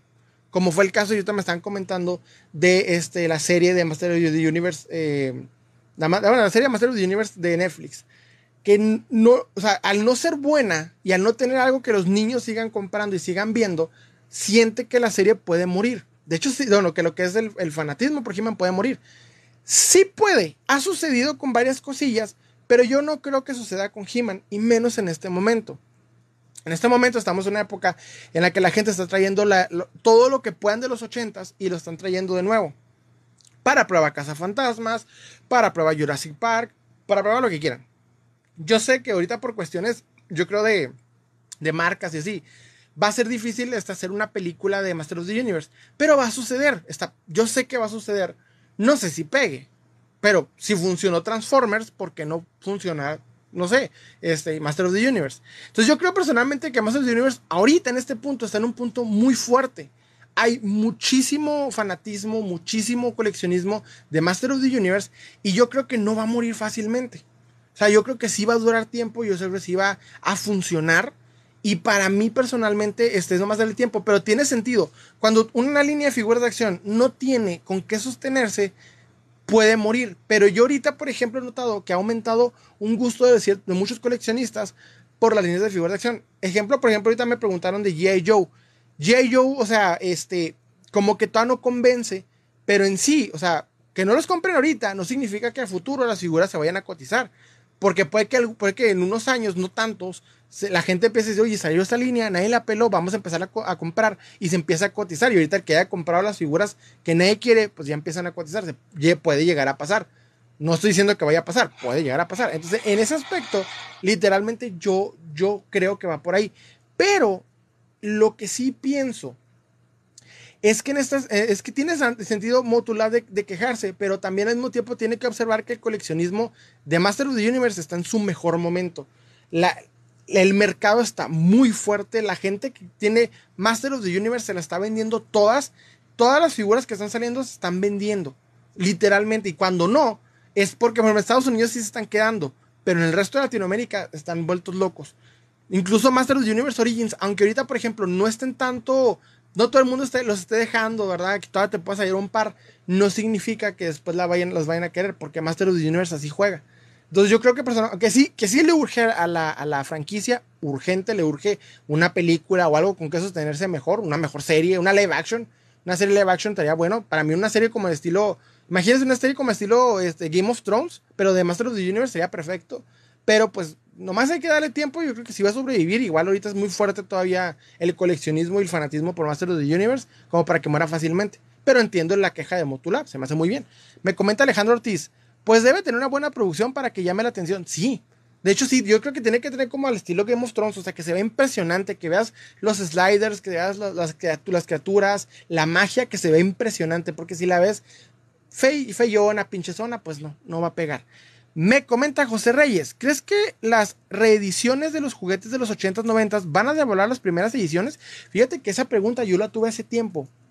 Y, estuve investigando al respecto sobre si las nuevas reediciones afectan, porque hace poco, hace tiempo estaba leyendo la opinión de un coleccionista, de una página de un coleccionista que estaba hablando de este tema. Y a mí personalmente no, sí, les afecta el valor, pero muy poco. Por ejemplo, digamos que tú te encuentras una figura de Master of the Universe en, en tarjeta, en caja. No sé cuánto valga exactamente, vamos a poner unos 10 mil pesos, ¿no? Digamos que sale ese Master of ese He-Man Master of the Universe en caja de los 80s, como salió eh, de Aurimat o lo que tú quieras. Bueno, vamos a hablar bien de Mattel, ¿ok? De Mattel, eh, de los 80s, etcétera, unos 10 mil pesos, vamos a decir 500 dólares. Pero pasa y resulta que Mattel va a sacar una reedición nueva, ¿no? Una reedición en la cual es actualita y va a costarte 15 dólares. Pero es lo mismo, nada más, este, obviamente, pues no es la que salió en los 80s. La que salió en los 80s no disminuye mucho su valor porque lo que sostiene el valor de esa, figura es el tiempo, la demanda, el poder sobrevivir y lo que representa la figura, que es He-Man Master of the Universe. Lo que sí pasaría es que en vez de costar los 10 mil pesos o los 500 dólares, yo creo que disminuiría un 5% el valor, 10% si nos vamos muy fuerte, pero no, no un 100, no un 50%, porque pues sigue siendo una figura de los 80s, la original de He-Man, y siempre va a haber coleccionistas que quieran lo más cercano a la fuente original. Siempre van a querer, va a haber coleccionistas que quieran pagar eso exactamente. Entonces, no como tal afectan. Por ejemplo, me estoy dando un caso muy drástico, pero si nos vamos a algo más ligero, por ejemplo, no sé, las que están saliendo de, de, versión de comida, no sé si se recuerdan esas figuras que parecen como una, una pizza, una hamburguesa, etcétera. Si saca una reedición, sí disminuiría, yo creo, hasta incluso un 20%, pero no todo porque el hecho incluso de, salir recientemente le da más fama a la, versión anterior y se sigue sosteniendo su valor, pero sí puede disminuir porque va a haber coleccionistas que digan, ah, pues bueno, ya para qué mejor pago la, miles de dólares, mejor pago la, que puedo adquirir. Pero no significa que vaya a matar el mercado, no se puede. No es como, por ejemplo, en, Marvel, que llega, que tenía eh, Toy Biz su versión de Kingpin, aparece el nuevo Kingpin Buff y pues ya muere la versión de Toy Biz. No, sino que pues, sí le afecta, pero un 5 o 10% el valor, no mucho. Déjenme lo leo. Me comenta el Panashims 123.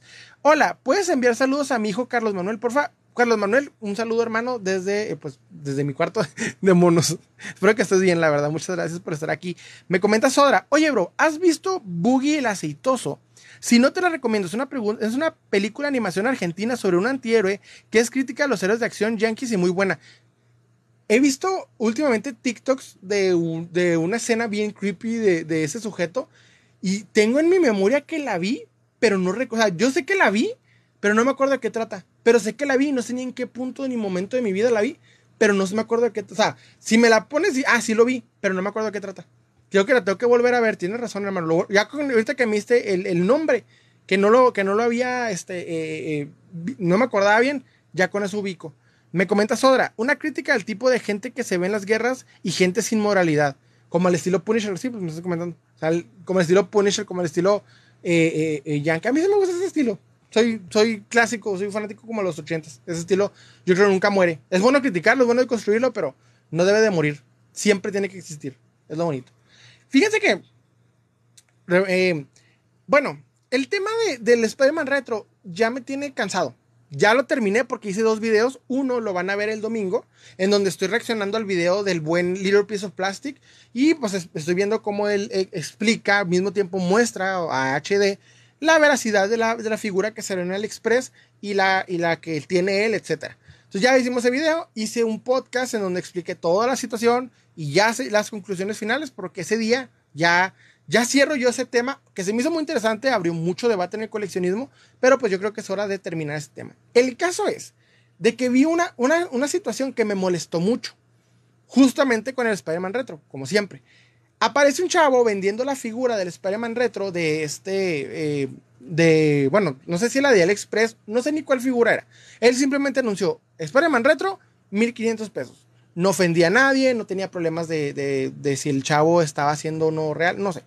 El caso es de que vi varios comentarios en esa publicación que le hacían, ya reporté la publicación, ya la reporté, no quiero que ese, es, el, es el pirata y demás. O sea, se me hizo muy extremo decir, oye, aunque sea pirata o no sea pirata, o sea, aunque sea la versión del Express, que todavía ni siquiera estamos corroborados el hecho de que sea pirata, ¿por qué arruinar la, publicación de la persona? O sea, en ningún momento te está ofendiendo. ¿Por qué? O sea, si, no te, si tú no la quieres comprar, no dices, no, pues no me gusta, pues no la compren. ¿Por qué arruinar al pobre chavo? O sea, literalmente el chavo nunca le, les dijo nada a nadie, nunca, le, nunca ofendió, no llegó imponiéndose, nada. O sea, simplemente publicó la figura y la gente está reportando la publicación, pero nomás en un grupo. O sea, es que pasa cuando, e, ese es mi punto, o sea, a ese tipo de grupos, cuando ustedes vean que no tenga, yo recomiendo mucho eso, cuando el administrador no le respete, me comenta la noche espera, buenas, buenas la noche espera, qué bueno que estás por acá.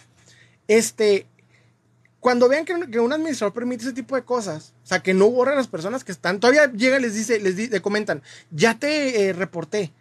Cuando vean ese tipo de cosas y el, administrador no actúe, abandonen ese grupo, porque no, cuando te llega a pasar algo en un momento que compres o vendas en ese grupo, no se van a ser responsables. Chequen mucho a los administradores que hagan pues mínimo un jale decente, ¿verdad? Y que no nada más abandonen el grupo a su suerte.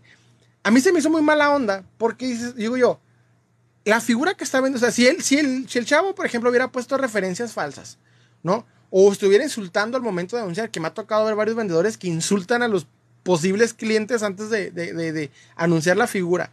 O hubiera hecho una, una, publicación con una figura que no es la que está tomándole fotos, o sea, una, una eh, figura bajada de internet, una fotografía hecha por Hasbro, pues sí diría, bueno, borren la publicación o repórtenla por posible estafa. Pero si no tienes ninguna base, simplemente te molesta que el Spider-Man Retro se está vendiendo más económicamente, porque esa hazaña? En, el coleccionismo, yo no entiendo por qué hay muchas personas que quieren censurar a otros coleccionistas. O sea, a ese tema quiero llegar al último, porque es un tema muy fuerte, y por eso ahorita le comenté al buen, al buen Somos Coleccionistas Latinoamericanos, que Eric, Eric, no me acuerdo cómo se llama, discúlpame hermano por no acordarme el nombre, te tengo agregado en Facebook y se me va el nombre, soy malo para los nombres, este, pero sí, por ahí va el tema que ahorita vamos a platicar, lo que ojalá al último porque es el tema más pesado y más interesante. Este, pero se me hizo muy mal o sea, ¿por qué, ¿por qué enojarnos? Que ven, o sea, si, si llegas a hacer estafa, pues sí, hay que reportarlo. Pero literalmente no está haciendo nada malo. O sea, nomás, nada más por decir, porque ese tipo de coleccionistas que dicen, no quiero que se venda esa figura. Pero ¿cómo se va a seguir vendiendo? O sea, ese no es el único grupo, hay miles de grupos. El, el, el, mercado del coleccionismo siempre se se va a mover. O sea, nunca se va a quedar en un lugarcito, siempre se va a mover. Me comenta Danny Boy 06. Hola, buenas noches. Hola, Danny Boy, qué bueno que estás por acá. Entonces, hay que respetar las publicaciones ajenas cuando estas están respetando las reglas. O sea, la hazaña nada más decir, pues voy a, voy a, eh, para que no publiques tu figura porque me molesta el precio o porque me molesta que se venda, es como, ¿qué tiene? O sea, yo, yo me he tocado ver reventas descaradas, incluso de personas que le están tomando foto a la figura antes de sacarla de Walmart pero ni así me meto con la, con la persona. Me podría burlar con conocidos o en grupos de venta de, de, gente de confianza, pero nunca voy a llegar con él y le voy a bloquear la publicación, o, le borre la publicación de mi grupo, o voy a reportarla, etcétera, ¿no? O sea, pues es como él quiera vender. Podrá ser mal, mal forma de vender, pero pues es legal, no le está robando, no, no hizo nada.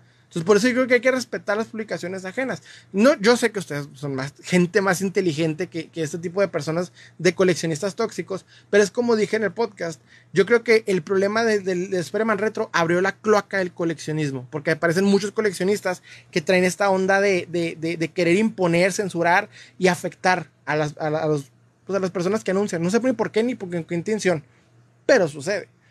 Entonces yo personalmente pues no, no, tiene, no tiene razón de ser. Me molestó honestamente y lo vi en varias ocasiones. Solo porque uno decía, no, pues es que la versión de, de AliExpress. No, pero pues es que no me gusta el precio. Pues a ti qué, o sea, no, no lo compres, compra otra cosa o etcétera. ¿Por qué afectar a personas ajenas?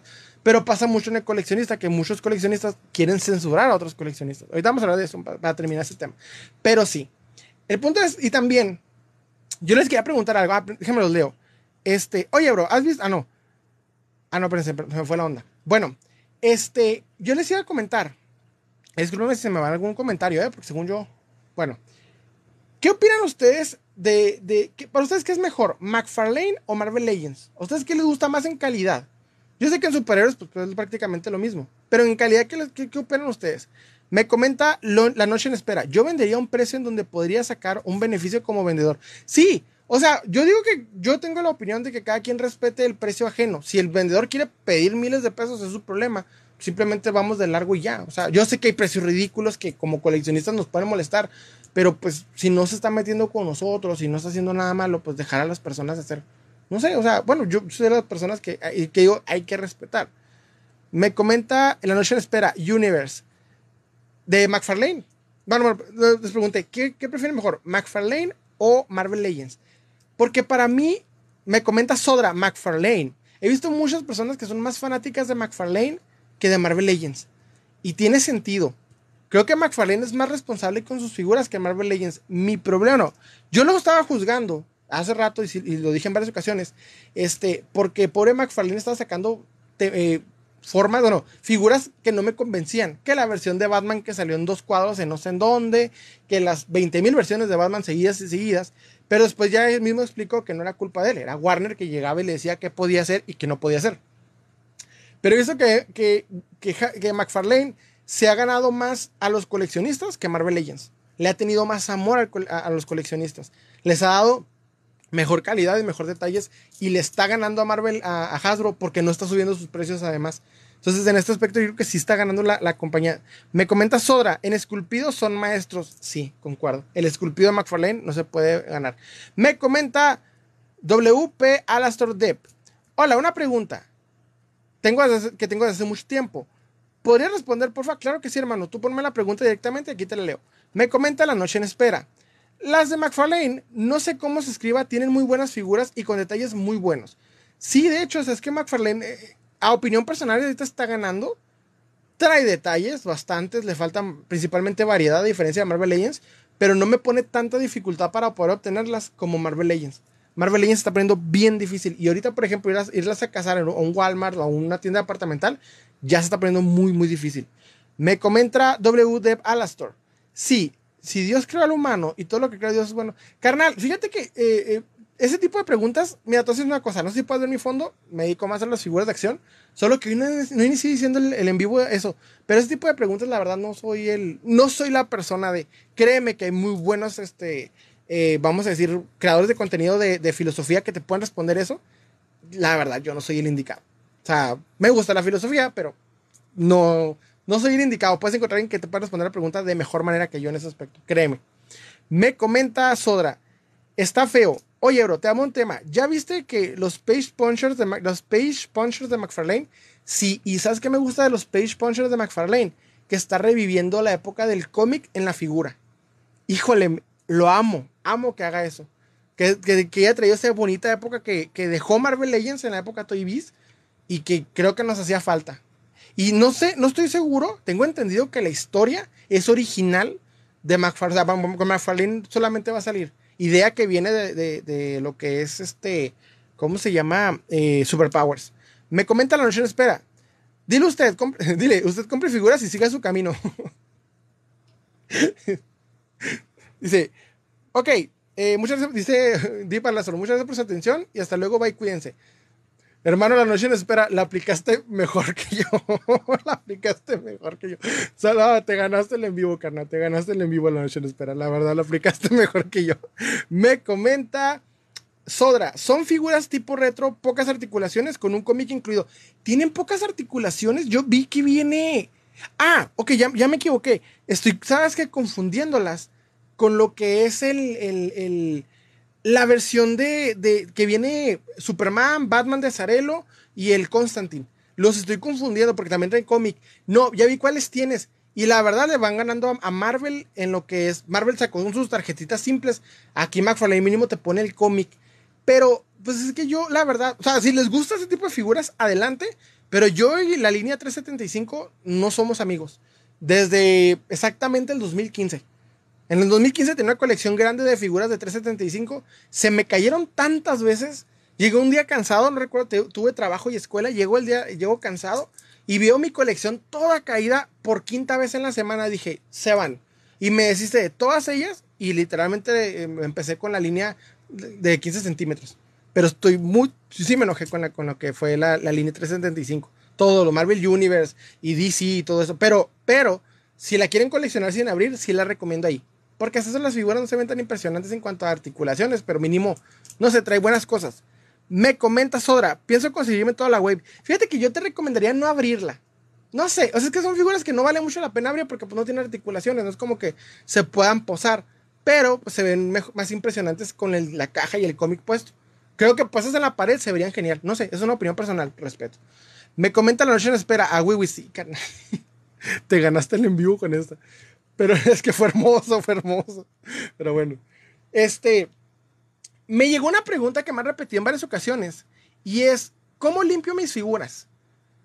Y les voy a responder: No las limpio. Miren, tengo 700 cigarras de figuras. Lo que hago es cada sección, mi, colección está, está, basada en secciones. Cuadros en donde están todas las, figuras puestas de, por ejemplo, está la sección de monstruos, la sección de, héroes y villanos de Avengers, la sección de los cuadros fantásticos, etc. Entonces, cuando yo limpio, es quito todas las figuras, les, paso un trapito con lo que es este, e, el, de este para muebles, no si han visto el spray para muebles, y literalmente pues limpio primero la zona y luego cada figura que se vea muy empolvada. De ahí en más, cuando veo que ya tiene lugares específicos de, detalles, pues le paso un, un este, un Q-tips, no sé cómo les digan a las demás personas, este, lo que te meten en las orejas, es que aquí en México, bueno, aquí en Juárez le dicen Q-tips. Perdónenme, porque Juárez tiene mucho a, utilizar, a utilizar anglicismos. No sé cómo se llama, cómo les dicen, hisopos, hisopo. Entonces, este, para pasar los detalles donde hay pequeños detalles de, polvo. Pero como tal, este, pues no, las dejo un rato porque la verdad darme el tiempo es, es difícil. Tardo mínimo unas dos semanas en poder limpiar mi habitación. Esta habitación principalmente. Esta no es mi habitación, o sea, yo duermo pues, solamente con mi esposa. Pero me refiero a que esta es el cuarto de monos y, y darle tiempo para cuidarlo es un rollo.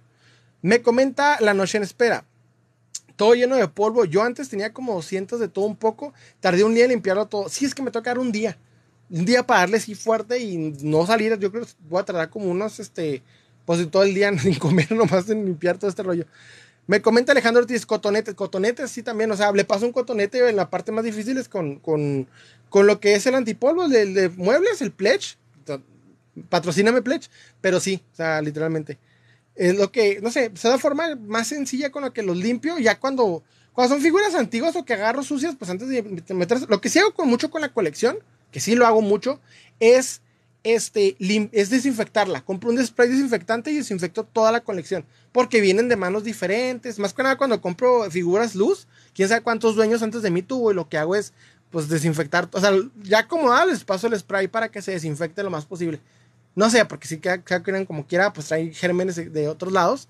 Entonces, y como las agarro así de las segundas, de los tianguis, etcétera, pues mejor antes de llegar, una desinfectada y luego ya y cada cierto tiempo las desinfecto porque a veces se me va la onda que tengo que desinfectar las figuras y agarro toda la colección y desinfectarla con spray. Entonces, no sé, eso es una de las cosas que...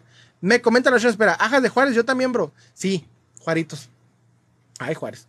Pero sí, eso es lo que hago más o menos. O sea, cuando, cuando el coleccionismo, ¿cómo se dice? Cuando las figuras ya están muy sucias. Pero literalmente es la manera que los limpio, pero de aquí que lo haga. Lo que sí me han comentado mucho en los videos, las limpias o ¿Por qué no las limpias? es como, pues es que no tengo el tiempo, espérame, está difícil, no tiene cosas que hacer. Ya de por sí, el, de por sí acomodarlas, híjole. Que es de hecho uno de los temas que las desventajas de tener una colección tan grande. Es, se ve muy bonita, por ejemplo, como fondo o así. Pero, por ejemplo, cuando se me caen las figuras, híjole, tardo como tres días en acomodarlas. Me ha pasado, por ejemplo, que, que de la nada una brisa de aire enemiga o lo que sea me han comentado muchas veces, oye, ¿tienes este temblores? Y les digo, no, pues aquí en la Nación de Fuego, Chihuahua, no tiembla. Bueno, no me ha tocado que tiemble. Ah, no me ha tocado a mí ver, mucho menos en el lado en que yo vivo en la ciudad. Pero, este, sí pasa que se me caen de la nada o que una figura viene flojita y hace que todas se caigan, un efecto dominó. Me ha pasado mucho. Híjole, cómo sufro en ese aspecto.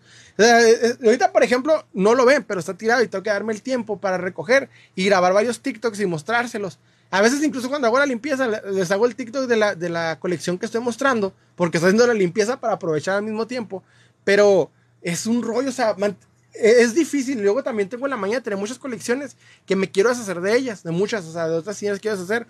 A veces me tardo más, pero este, trato de estar constantemente quitando figuras que no, que no quiero y colecciones que no quiero para que queden mejor. Entonces, sí, la verdad, yo soy de las personas que, que digo, hay que limpiar. Este, sí limpio cada cierto tiempo cuando puedo, pero sí, o sea, está, está, ¿cómo se Es difícil tener una colección grande, acomodar todo el tiempo, se caen con facilidad, estar, estar totalmente viendo. Ahorita, por ejemplo, aquí se cayeron varias, no sé, hubo un efecto dominó que se cayeron varias, no sé ni cómo. Hay figuras que la nada, digo, ¿cómo se cayó? Y hasta caen de manera. Hay veces que tengo suerte y se caen de manera perfecta y no, no tira nada. Pero la mayoría de las veces una me hace un caos horrible. Y hay colecciones que me estresan mucho para acomodar. Porque están todo el tiempo cayéndose, cayéndose. Pero son tan buenas figuras que digo, híjole, te quiero vender, pero sí me gustas como para venderte por ese detalle. Me comenta Launcher Espera, no, aquí no existe, eh, no existe eso. Sí, aquí no existen los. No me nunca, yo nunca he vivido un terremoto, ¿verdad? Entonces me han preguntado, oye, un terremoto se te va a caer todo. Yo, pues es que aquí no hay.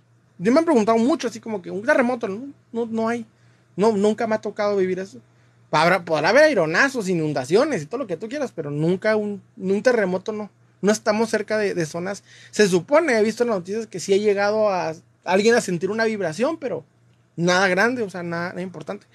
Me comenta Sodra, ¿y supiste sobre qué Superman se hizo, que se hizo bisexual en un cómic y qué opinas?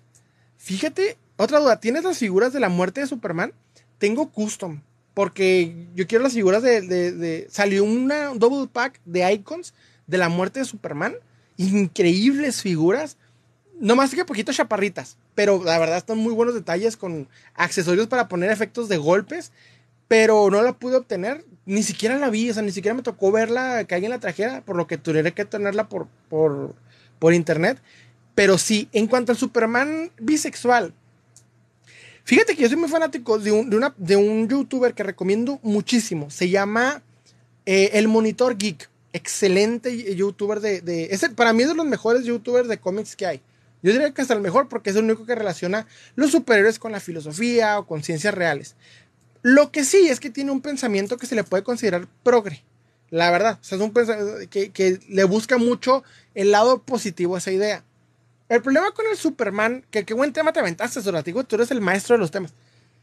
El problema con el, con el Superman este, bisexual no tiene nada malo que lo sea, pero algo que me encanta del anime sobre el cómic en ese aspecto, y yo siempre he sido, he defendido el cómic y lo he dicho en varias ocasiones, yo al anime siempre lo he excluido en comparación al cómic, pero algo que respeto más del anime es que cuando es un personaje que tenga esas características, no te lo ponen en, la, frente todo el día. No te venden la portada de, dicho, de dicha historia con esa idea todo el día. Lo hacen y punto. Entonces yo creo que si tú quieres hacer este Superman con esta característica, pues era hacerle ya. Ya buscarle poner la portada, buscarle poner ese detalle, le quitas el sentido de lo, o sea, lo importante de, lo que es Superman. o sea, Superman es para ser aspiracional. Nadie puede ser Superman. Nadie, ese es el punto. Mucha gente ahorita es muy fanática de Homelander, es muy fanática de, de Omniman o incluso el Superman de Injustice. Pero Superman representa todo lo bueno que el humano no puede ser. El punto de Superman es incluso hasta mesiánico. hay muchas similitudes entre él y Jesús en muchos sentidos. Entonces, Superman en ese aspecto, este, no tiene que convertirse en nosotros humanos, tiene que ser lo que nosotros no podemos ser. En parte, yo sé que ahorita muchas personas quieren verse identificadas con los personajes, pero es más que nada por querer sentirse especiales en vez de... No tiene nada malo, es perfecto, se vale. Solo que Superman es un superhéroe que nos tiene que representar lo que nosotros no podemos llegar a ser. Si este Superman quiere tirarse a hombres o mujeres, no hay problema. Porque literalmente, eso nomás de censura YouTube. Porque literalmente, o sea, es de otro planeta. De hecho, viene con sangre de otro planeta. El punto es, ¿para qué darle toda esa importancia a eso? porque no enfocarte en darle un villano que ponga a ese superhéroe en, en enfoque, que le dé, que lo desarrolle, que se vea interesante, con una historia que te marque en vez de esa portada. Comenta el monitor geek que dice, sí, es que la, historia tiene algo bueno y se vale yo. El problema es que lo que habla de, ese cómic no es la historia. Lo que habla de ese cómic es esa portada con, esa, con ese enfoque. No es para nosotros, es para vender más. De hecho, es un tema que tengo, pero no, no, me gusta dar este tipo de temas en, en, vivo de coleccionismo. Pero sí es como, ¿por qué le tienes que vender a las personas su propia identidad? ¿Sí me entiendes? Con el tema del, del, del, del mes de junio. O sea, no tiene nada de malo serlo. No tiene nada de malo. Mi problema es por qué a la gente se le, le, quiere vender lo que es. ¿Sí me entienden? O sea, Superman tiene que ser lo que nosotros no podemos ser. Ese es el punto con Superman. Y, y el darle ese enfoque le quitas toda la oportunidad de, tener una historia interesante. Y hay que admitirlo, no todos los cómics de Superman son buenos, no todos. Los, hay cómics que la verdad sí están fatales y garrafales. En la época de los 90 fue brutal. Pero siento que el cómic llama la atención por esa polémica y no por lo que puede producir, que es una buena historia. Me comenta La Noche en Espera. Prácticamente Superman es un ser de luz como ejemplo donde Superman es Superman. Me refiero a donde Superman es Batman y luego se vuelve Superman ya que es su destino. Sí, o sea, eh, qué buen, qué buen cómic, por cierto, tiene la noche de Fíjate que eso es lo que tiene que ser Superman. O sea, no importarnos. Miren, el aspecto con Lois.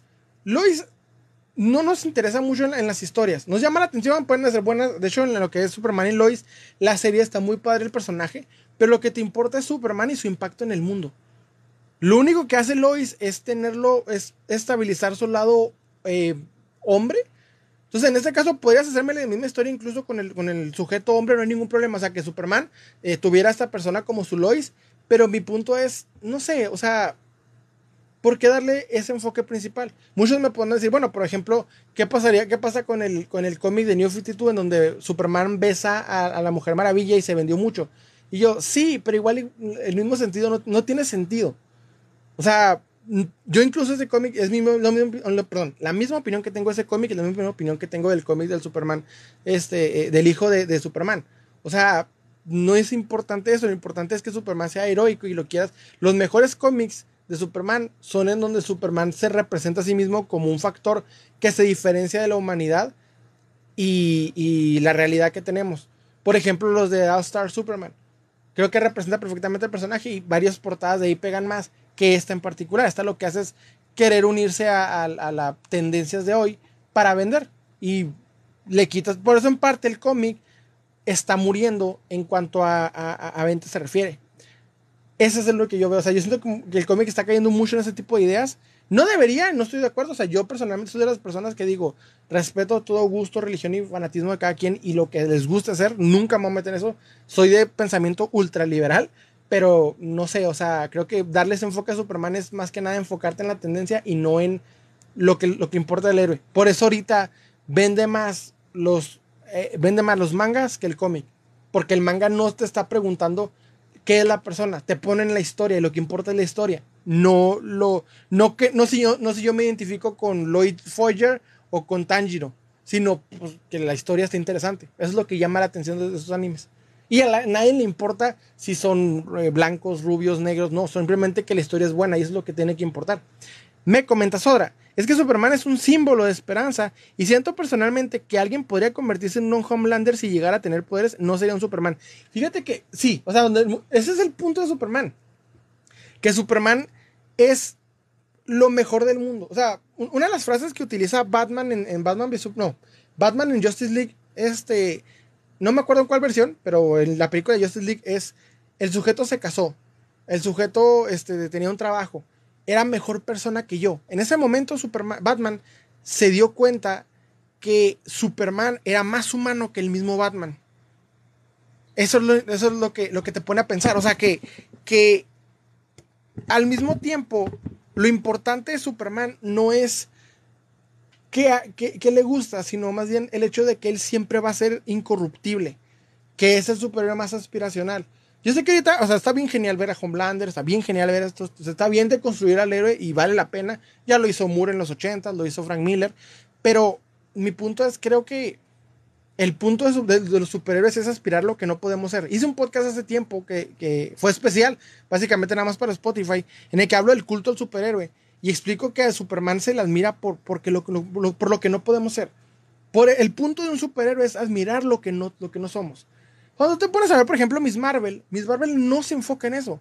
Miss Marvel, o sea, trata de que tú, tú, tú te identifiques con ella. Ah, yo también tengo el problema de déficit de atención. Ah, yo también soy una chava o un chavo que ha sido bulleado o que no ha sido o que no queda en la sociedad. Pero cuando ves a los héroes de DC, en especial la liga, no es algo que tú puedes ser, es algo que tú quieres aspirar a ser. Y los admiras y los sigues, como lo dijo la tía May. Me puse en ese día me puse bien romántico. Pero lo que dice la tía May en, en, en Spider-Man 2 es que a los héroes los seguimos. Eh, seguimos sus peleas, seguimos sus, sus, este, todo. O sea, el punto es alabarlos y estar parados eh, esperando a verlos porque ellos mismos nos, enseñaron que es nunca rendirse. Algo, la, cita de, la tía May que le dice el hombre araña, que no me acuerdo cómo, se cómo va exactamente, explica por qué el fanatismo al superhéroe y por qué el superhéroe tiene que ser lo que aspiramos a ser y no nosotros. Porque por eso cuando tú ves, cuando tú ves The Voice, está muy gracioso. Yo recomiendo, me encantó The Voice, vi los tres episodios, no hablé de eso. Este, muy buenas, eh, está bueno de construir y ver algo diferente a lo que estamos acostumbrados, pero te da tristeza saber un mundo tan horrible en el que es, es, punto, es un punto de ser pesimista. Por eso a mí, lo que me gusta leer es no ser yo, es aspirar a, a, seguirlo. ¿Saben? Hay una, una historia de, de este eh, del creador de All Superman, cuyo nombre olvidé, se llama Jupiter Legacy. Jupiter Legacy te muestra esa diferencia entre dos héroes. El cómic, vean el cómic, no la serie, la serie es un asco. El cómic te muestra, por ejemplo, la era del superhéroe aspiracional, superhéroe incorruptible y del superhéroe moderno, el superhéroe este, eh, eh, con esa, eh, vamos a decir, corrupción, ¿no? Entonces, en ese aspecto, cuando llega el, el, el ¿cómo se dice? cuando, bueno, en el cómic o te muestran esa diferencia, yo soy de las personas que siguen mirando al héroe incorruptible, al héroe eh, impresionante. No porque me interese el entretenimiento, porque como entretenimiento es bueno que salga de voice y que deconstruya a, ciertos aspectos del género de, de, entretenimiento, pero yo al héroe lo sigo por lo que yo no puedo hacer, sino porque me, hacen sentir ser mejor persona, en cierto punto. No sé, es parte de lo que voy a ver. Me comenta la noche espera. Existe una serie en Netflix donde está Superman chino con el traje blanco y protege el planeta. Me comenta Eric, eh, ¿te gusta Spider-Man? Sí, sí, me gusta Spider-Man. Eh, ¿Cuál es la serie? Me dice la noche espera. Existe una serie en Netflix donde está Superman chino con el traje blanco. ¿Cuál, serie, bro? Solo me vas a comentar, llama la atención eso. Me comentas ahora, es que Superman. Ah, ah, lo leí. Este. El punto de Superman es que tiene que ser aspiracional. Dice, me, dice, me comenta noche espera. Sí, Voy a buscarlo, es, interesante ese, tema. O sea, el punto es, es como eh, la existencia de Superman nos guía, como bien dijo Llorel en la película de Men of Steel, nos guía al sol. O sea, nos guía básicamente a ser mejor personas y vamos a fracasar a intentarlo, pero al final los vamos a acompañar en el sol. Entonces, es, lo que es Superman. Eso es Superman, eso es el héroe al que, hay que aspirar y no al héroe al que nos representa a nosotros parte por eso Jesucristo es lo que a la gente más le gusta. Me estoy metiendo ya en temas extremos, pero sí. Me comenta, este, ya viste la nueva noticia, me comenta Eric D22. ¿Cuál, hermano? ¿Cuál noticia de, de, Spider-Man? Espero me puedas confirmar. Vi por ahí una falsa de que ya tenían título para la nueva película, pero no sé. Me comenta la espera, prácticamente la Liga de la Justicia. Sí, sea, la Liga de la Justicia es eso, es aspirar a, lo que no... Ah, lo, me comentas del, del, programa. Sí, o sea, yo personalmente creo que la Liga de Justicia representa eso. Los héroes que no podemos ser y que ellos no sean incorruptibles. Pero es interesante ver cómo se desconstruye esa, esa, esa situación. Pero bueno, fíjense que eh, como penúltimo tema, penúltimo, eh, voy a iba a ser hace dos temporadas un podcast de la historia de Lili Ledy. De Lili Ledy de la, de la eh, compañía de juguetes en México de los 80 que, que murió por ahí de los 80 más bien. Esta compañía se ha vuelto de culto para muchos coleccionistas y básicamente este, ha tratado de, ¿cómo decirlo? De, de, bueno, más bien he visto que muchos coleccionistas que están en mejor posición que yo, porque viven en, lugares donde estaba la fábrica, que pueden tener acceso, como por ejemplo Mass Hunter se acercó a varios este, ex trabajadores y otros más que han intentado acercarse a ellos que ya están, pues ya están grandes, ¿verdad? Este, pudieron sacarles la todo lo que sucedió, el por qué cerró, cómo nació, etc. Por lo que encontrar la información de Lily es totalmente una aventura. Es una aventura porque no hay mucha información al respecto. La mayoría viene a voces, a rumores, pero yo, por ejemplo, que estoy en el sombrerito de, México, me cuesta encontrar esa información. Déjenme los leo.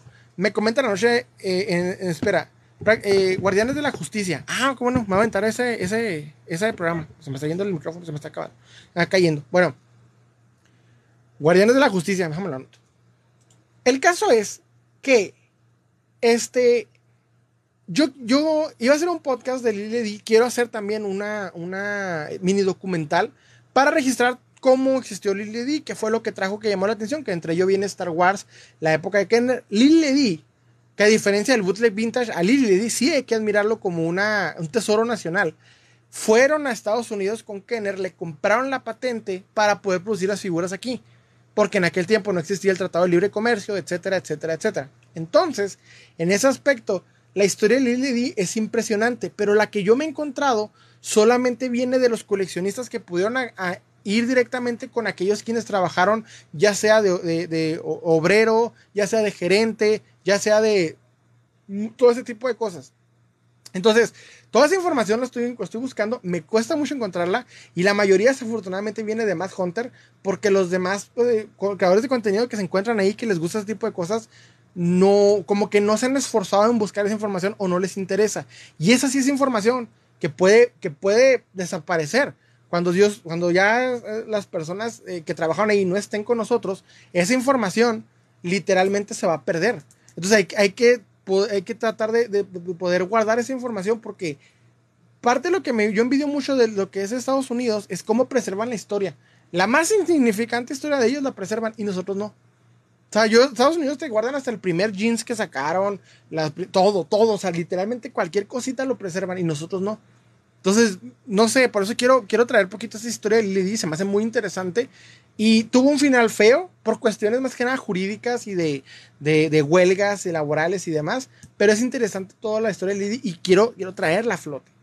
Eso es lo que quiero hacer. La verdad estoy, estoy, eh, voy a sacar esta temporada que viene. Yo creo ya inicia la próxima semana la temporada de podcast. Y, voy a sacar la historia de Lily también en, en, mini documental.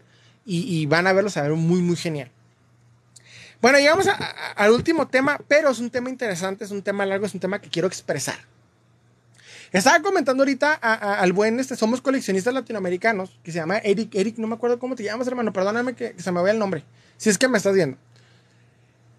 Eh, en esta, me comenta José Reyes, ¿viste que en el último video de Raúl El Pelón va a una convención de firma por un artista de 50 dólares y di es una pizza, ok, me, me estoy confundiendo, déjame, vuelvo y repito. ¿Viste que en el último video de Raúl el Pelón, que va a una convención, la firma de un artista que vale 50 dólares y es una pieza, por ejemplo, Dragon Ball, Dragon Ball Star, que cuestan 20 dólares y la pieza la vendían a 100 dólares? Híjole, no me ha tocado ver ese, ese, ese video. ¿Qué pieza era, bros? No me puedes comentar. Que se estaba, e, era una firma, o sea, era, era la firma de un artista sobre una figura de acción. Me confundí más o menos con cómo, cómo venía. Pero bueno, les explico. En el coleccionismo es muy común, y yo ahorita eh, les estaba platicando sobre la censura entre mismos coleccionistas, como el caso de, unos, eh, de unas personas que empezaron a querer, a querer tirar la publicación de una persona que estaba vendiendo un hombre araña porque no les gustaba el hecho de que el hombre araña se vendiera o por el precio o no sé. El caso es que sucedió lo siguiente. Hoy, hoy me encontré scrolleando un, en un grupo una queja que tenían contra NBR. NBR Films es un youtuber de coleccionismo bastante visto en lo que es este YouTube. Lleva como a los. Sí, tiene bastantes vistas, como unos 28 mil, una cosa que no me acuerdo cuántas, 128, no me acuerdo. El caso es de que yo a él le, encontré varios videos, los seguí porque agarré varios videos de él para, para hacer un top de, miedo, porque una vez le pasó algo medio, medio creepy con una monja y nada más agarré poquito de él y lo publiqué. Y también porque tenía ahí este. Eh, como más que nada una polémica que salió ya hace tiempo y parece ser sigue latente. En aquel tiempo hice un podcast en el cual estaba yo mostrando algo que sucedió con esta, con esta persona, ¿ok? Me comenta José Reyes, la firma valía 50 dólares más que la figura, que cuesta 20 dólares para venderla en 100 dólares más o menos. Ok, o sea, me comentas que la, que la firma que venía en la figura era la que costaba más que la misma figura, por lo que ya con la figura se vendió más caro pero no sabes, qué figura era. El último de este domingo. Voy a aventármelo, ¿eh? voy a aventármelo. Chance lo comentamos después. Voy a aventarme ese, ese video del, de Raúl el Pelón. De hecho, por ahí va el tema más que nada. Bueno, el caso es. Déjenme poner un poquito de agua. Porque... Van a decir, ay, Salen, ¿cómo te interrumpes? Perdóneme. El caso es que a NBR hace tiempo le pasó algo que, que, que fue muy triste. A NBR sacó un video en la época en la que se estaba cotizando el Spider-Man de, de, ¿cómo se llama? De Tobey Maguire. Se estaba me comenta, sigo a puros, a admins. Hola, hola hermano, ¿cómo estás? Qué bueno que estás por aquí. Este, a NBR le pasó una situación en la cual estaba publica, estaba hablando de su Spider-Man de, de, de Tobey Maguire. En ese momento, este, le pasó una situación que, que, que, fue muy, muy extraña. Publicó un duende verde, publicó el hombre araña y dijo a él que a él le costaron 200 pesos, pero que él ya sabía que se estaban cotizando más. En aquel tiempo todavía estaban en, entre cotizándose más o menos. Todavía no estaban como ahorita que ya valen bastante. Entonces, en ese momento, sucedió que en un grupo que no encontré, se le empezó a criticar, a hacer memes y demás, porque estaban molestos porque NBR había hecho un precio que no les gustaba a ellos. O sea, ellos decían, es que eso no vale. Y él está exagerando y él no sé qué tanto, etc. Entonces, de ese tema se agarraron para hacer y decir cosas. Parece que NBR se enteró o le dijeron o él mismo en el mismo grupo se enteró, no tengo idea, que al mismo tiempo, este, fue y, y, opinó y dijo, no, pues es que ese tipo de coleccionistas agrios, algo así se refirió a coleccionistas agrios, son ese típico eh, calvos eh, y demás que no tienen pareja y que están ahí. Empezó a, describir a ese tipo de coleccionistas de esa manera. A los coleccionistas que le estaban criticando, muchos de esos coleccionistas, y explica en NBR en su video, que eran, eran señores, eran señores que lo estaban insultando, lo estaban agrediendo y él dice, pues este tipo de coleccionistas amargados, viejitos, etc. Entonces, esto se armó más fuerte e hizo que unos, unos creadores de contenido de, coleccionismo, y por eso viene el tema con lo que somos coleccionistas, este, creadores de contenido de coleccionismo se juntaran e hicieran un envío al cual su servidor cayó por puro, por una inocente coincidencia. No porque yo me uní a ellos, no, porque me, tocó verlo. No me la aventé, eran dos horas de, puras idioteces. Pero en este en vivo empezaron a decir una cantidad de cosas y eran coleccionistas que hacen contenido de coleccionismo que se unieron en un en vivo para decir que a NBR lo querían golpear, literalmente. Recuerdo que uno hizo esta seña. Ay, es que lo quiero encontrar y tengo muchas ganas de... Así. Yo me quedé impresionado porque dije, pues, ¿qué hizo este pobre hombre? Lo único que dijo fue, pues que las figuras están cotizando. Ni siquiera dio como que esto vale de aquí en adelante. No, no, no. O sea, lo dijo bien. Y se armó el rollo. Se armó el pedo. O sea, por eso ya los coleccionistas están enojados. Y se estaban, y eran, o sea, dices tú, bueno, pues eran haters cualquiera. No. Eran coleccionistas que hacen videos de coleccionismo para YouTube, que dicho han aparecido en este grupo, que yo personalmente soy muy fanático del grupo Somos Coleccionistas. Déjenme explicar rápidamente sobre Somos Coleccionistas. Somos Coleccionistas Latinoamericanos es un grupo de creadores de contenido que se le ocurrió a un chavo, si no me equivoco, es de Perú, el buen Eric, cuyo nombre olvidé, perdóname hermano, se me va el nombre, si es que me está escuchando. Se le ocurrió la idea de hacer este grupo. Este grupo trae a todos los creadores de contenido de, de, de, de figuras de acción, de coleccionismo. Y en este grupo los junta y se le ocurre una excelente idea de hacer en vivos, platicar con ellos, mostrar la colección, entrevistarlos. La idea es excelente. Y participantes de este, de, este grupo hicieron este en vivo. Gente que me tocó ver incluso entrevistada en este lugar. Este, hicieron este en vivo en el que estaban amenazándose así. O sea, lo que mientras unos coleccionistas tratan de hacer una cultura entre creadores de contenido, pues sana, otros todavía traen esas ondas extrañas y no es ajeno al coleccionismo. Infinidad de veces me ha tocado ver esto. Les cuento otra situación. Hay expertos del tema, me van a saber. Hay un sujeto en Ciudad de México, para ser más precisos, cuyo nombre voy a omitir. Puedo omitir porque eh, pasa mucho en los grupos de Facebook que traen, ah, que, que, una persona no viene sola, trae amiguitos, trae ahí gente con la cual se defiende, etcétera. Entonces, esta persona es un coleccionista que muchas personas admiran por razones no tan interesantes. Y este coleccionista, que sí podrá tener una trayectoria interesante, un día empezó a hablar de Mass Hunter. Hablar de Mass Hunter se vale, hay que criticar, se vale criticar las ideas, no a las personas. Entonces, esta persona, cuando empezó a hablar crítica de Mad Hunter, cuando yo vi una crítica de Mad Hunter, o sea, yo mismo la he hecho, digo, pues es que no le gusta el, coleccionismo moderno y lo demerita. Y eso es una de mis críticas de, de sabias de lo que tiene que ver. Esta persona empezó a criticarlo de manera extrema. O sea, básicamente el sujeto decía, es que Mad Hunter le pidió dinero a su suegra y por eso, no sé, cosas personales que ni el caso. Entonces, les voy a decir una cosa. Yo en mi canal he criticado coleccionistas, pero ojo, cuando inicio yo siempre digo, yo no estoy criticando a la persona ni a su colección. Si la persona quiere coleccionar lo que quiera o como sea como persona es problema de él, yo voy a criticarlo, voy a refutar lo que está diciendo en un video o lo que está diciendo así. Pero como personas no me meto. O sea, yo soy de las personas que soy, eh, eh, que puedo ser eh, fuerte, con las, fuerte en contra de las ideas, no en contra de las personas.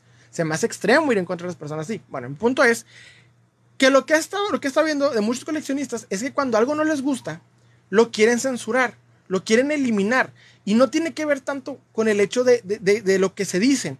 Por ejemplo, este coleccionista que les digo, en contra de Mass Hunter, su idea de decir es, es que saben que me molesta Mass Hunter porque le dice a la gente que el Santo Grial no tiene bases ni argumentos de lo que dice, simplemente tiene su opinión mal hecha. Pero una cosa es que no te guste más Hunter y otra que empieces a insultar a sus hijos, a su hijo, a su familia, etc. Se me ya muy extremo eso.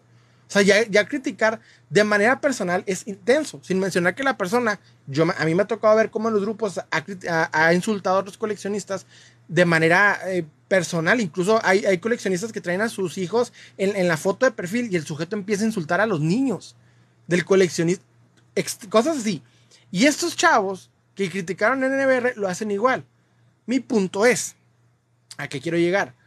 Yo creo que como coleccionistas muchas veces no, vamos a estar de acuerdo con otras personas, porque el parte del coleccionismo es el debate y podemos debatir que hay unas líneas mejores que otras, podemos debatir que hay figuras mejores que otras, etcétera, etcétera, etcétera.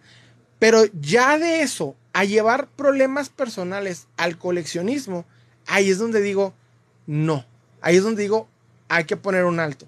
Yo, por ejemplo, he tenido, eh, nunca, no, tenido, no tengo haters porque no tengo los números para tener haters. Puede llegar, hace poco, de hecho, eh, en vivo pasado, me pasó algo bien curioso. Los doy rápidamente. Llega la noche, espere, me comenta. Ya mínimo que hubiera dicho sobre su punto del Santo Grial, se me hace muy mala manera de decir eso. Sí. O sea, a mí me pasó, por ejemplo, eh, estaba haciendo en vivo pasado llegó un sujeto X, yo creo que estaba scrolleando en, TikTok y me dice, oye niño, recoge tus juguetes, tu mamá te va a regañar. O sea, me empezó así a decir este tipo de cosas. Y yo le ignoré porque digo, pues yo sé que ni siquiera lo está haciendo con la intención de, de, odiarme a mí. O sea, yo creo ni mi nombre de conocer, ni siquiera mi contenido, simplemente iba scrolleando, se le soltó así una estupidez porque muchas personas cuando, cuando están criticando, pues piensan que le hablan al, cuadrito del celular y no a la persona. O sea, a mí por la verdad se me valió y me vale, pero si un, si una persona se fuera directamente al lado personal así, las cosas cambian. Y en el mundo del coleccionismo eso está mal. Parte de las críticas de youtubers eh, a Matt Hunter, de hecho, pasó hace tiempo, cuando Matt Hunter, Matt Hunter tuvo una, pequeña, eh, ya hice el, podcast al respecto, lo pueden encontrar en Spotify, pero a manera de resumen es, Matt Hunter jugó rudo con un Hot Toys y se lo regaló un niño. Porque para Matt Hunter era, pues, fue divertido la idea, no sé, y eso abrió una cloaca de debates extremos y esos debates tenían que ver con, con la idea de, ¿cómo decirlo? Tenían que ver con la idea de, que, de que él estaba insultando al coleccionismo moderno mientras dándole más importancia al vintage. Y algunos coleccionistas de, moderno y vintage salieron en contra de él. Pero mientras muchos se, dedicaron a insultar a, su niño, que en ese tiempo tenía dos añitos, y eso lo dice más te están insultando a mi niño. Y yo, ¿por qué? O sea, que no estés de acuerdo con que juegue con un juguete, con un Toys rudo que él compró para insultar a un niño que tiene que ver una cosa con otra. O sea, puedes no estar de acuerdo con la persona, pero insultarlos de manera personal, o sea, como un coleccionista hace eso. Por eso digo, yo, yo en mi grupo, si llego a ese tipo de actitudes, de cosas, yo borro a la persona inmediatamente y se bloquea inmediatamente porque no es una persona razonable, es una persona que quiere insultar por idioteces. Entonces, mi punto con todo este tema es que pasa mucho en el coleccionismo, que las personas no es más que nada, principalmente hay mucha envidia entre, entre mismos coleccionistas. NBR es un, es un coleccionista medianamente conocido. Entonces de ahí varias personas se agarran. Por eso estas personas que tenían muchos menos suscriptores que él se juntaron y querían golpearlo simplemente porque dijo un precio que no les gustó del Spider-Man. Cuando tú te pones a pensar, yo le, yo les había preguntado, a ver carnal, ¿quieres golpearlo? Porque dijo que un Spider-Man no valía lo que tú crees. O sea, ¿quieres golpearlo por un monito? Y les voy a decir una cosa, yo me ha tocado enfrentarme y amenazarme con coleccionistas en el tema del coleccionismo, pero no por los monitos, sino por cosas que hacen. Por ejemplo, hace tiempo un sujeto se le ocurrió agarrar una de mis publicaciones de venta y decir que era una estafa, sin conocerme, porque yo al sujeto lo exhibí como un este, eh, eh, eh, acaparador. Ahí había algo más personal y nos amenazamos y nos vimos así como que, ¿qué onda? El sujeto era de Chihuahua, yo de Ciudad Juárez, dije, pues nos citamos, no hay problema, me voy a ir por el camino y llevamos en dos horas, si quieren nos agarramos en Janos, o no sé, ah, etcétera, pero no es lo mismo, ¿verdad? Este, a, manera así, a agarrar a un coleccionista que dijo algo y a ti no te pareció. O sea, no es como que más gente fue con ellos o, con él y lo insultó de manera personal. O NBR estos chavos simplemente dieron una opinión de una figura que a otras personas no les gustó y ya por eso ven viable insultarse y agredirse. Eso no tiene sentido. Me comentas ahora, oye, bro, ¿tienes el Batman de Flashpoint de McFarlane con máscara? No, no, no lo tengo porque decidí agarrar mejor el sin máscara. ¿Ves que McFarlane en vez de poner las dos máscaras, te pone nomás una? Me comenta La Noche en Espera. La Noche en Espera. Porque este, que digas, eh, que diga una buena, una buena figura muy, muy buen precio. Porque si un, si un vendedor tiene eso, lo va a querer, lo vende ese precio y muchos compradores lo van a insultar. Sí, mire, eso, estuvo bien gacho. Dijo, aparte es una, es una escultura, no un juguete. Ese tema, ese tema estaba muy simplón, es como, pues sí, más, o sea, más Hunter sí la regó, porque pues ya cuando tienes ciertos números, ya lo que dices tiene más impacto. Por ejemplo, yo ahorita puedo decir cualquier estupidez. Yo puedo decir, ah, pues el vintage es basura. No es cierto, lo colecciono, pero pues, puedo decir cualquier estupidez y a la gente no le va a importar. Pero cuando tienes cerca del millón de suscriptores, pues ahí sí importa. O sea, la gente dice, oye, ¿por qué este güey dice eso? ¿Sabes cómo? Entonces, cuando si tú, juegas con un, Hot Toys y, lo maltratas, le dices a los coleccionistas de Hot Toys que sus figuras no tienen por qué ser cuidadas. Y a más cuenta no le hubiera gustado que alguien hubiese agarrado una figura vintage cara y lo hubiera destruido aunque hubiera dicho que no le hubiera importado, sí se le hubiera importado. O sea, pero no significa que por eso hay que insultar al niño y a su esposa y a ¿qué, qué onda? O sea, es, es, ¿cómo decirlo? Ese tipo de cosas entre coleccionistas es lo que más da, da tristeza. Que en el mismo coleccionismo muchas personas traen sus problemas y los ponen enfrente. Y este tipo de personas que ahorita, por ejemplo, vi, y les digo esto porque el día de hoy me tocó ver el mismo caso con NBR. A NBR le dijeron, oye, pues este chavo está haciendo memes de ti este, en un grupo y NBR comentó algo así y agarraron ese video, lo subieron a dicho grupo y empezaron a, burlarse y es como, pues si no te gusta el youtuber no lo veas. El chavo, o sea, ni siquiera es como que ultra famoso ni nada, o sea, quieras que no, este, eh, eh, ¿cómo decirlo? Molesta, o sea, se ve más ese tipo de, más mal ese tipo de coleccionistas que meten esas tonterías al, al mundo de las figuras de acción en vez de coleccionar, que lo que es. Entonces, lo que quiero decir con esto es que es muy común entre los coleccionistas quererse censurar y, afectar sin necesidad de hacerlo. No sé por qué sucede. Bueno, sé por qué sucede, porque tiene que ver con envidia. Estos chavos también son, son creadores de contenido y se nota que no tienen los números de él y se molesta. Y no porque yo sea fanático de NBR, no, canal. La verdad, muy pocas veces veo su video. Su concepto de, de, hacer, este, ¿cómo se llama? Eh, eh, stop motion no es lo mío. La neta, no es lo mío. Pero pues siempre se me hace mala onda que te vayas en contra de un coleccionista porque no te gusta lo que dijo cuando pues no lo veas, no lo consumas. yo siempre he dicho, a mí la botella de Candor ni por encimita, pero no lo veo y no me ven criticándolo, ni siquiera he hecho un video al respecto de él, no hay nada. Porque pues que no me guste, pues no lo veo, ¿para qué pierdo tiempo viendo algo que no me interesa? Me comentan, espera, creo que el Spider-Man era el que vendía en 800, era el que lo vendía en 800, porque eh, me comenta, creo que lo del Spider-Man era el que lo vendía en 800.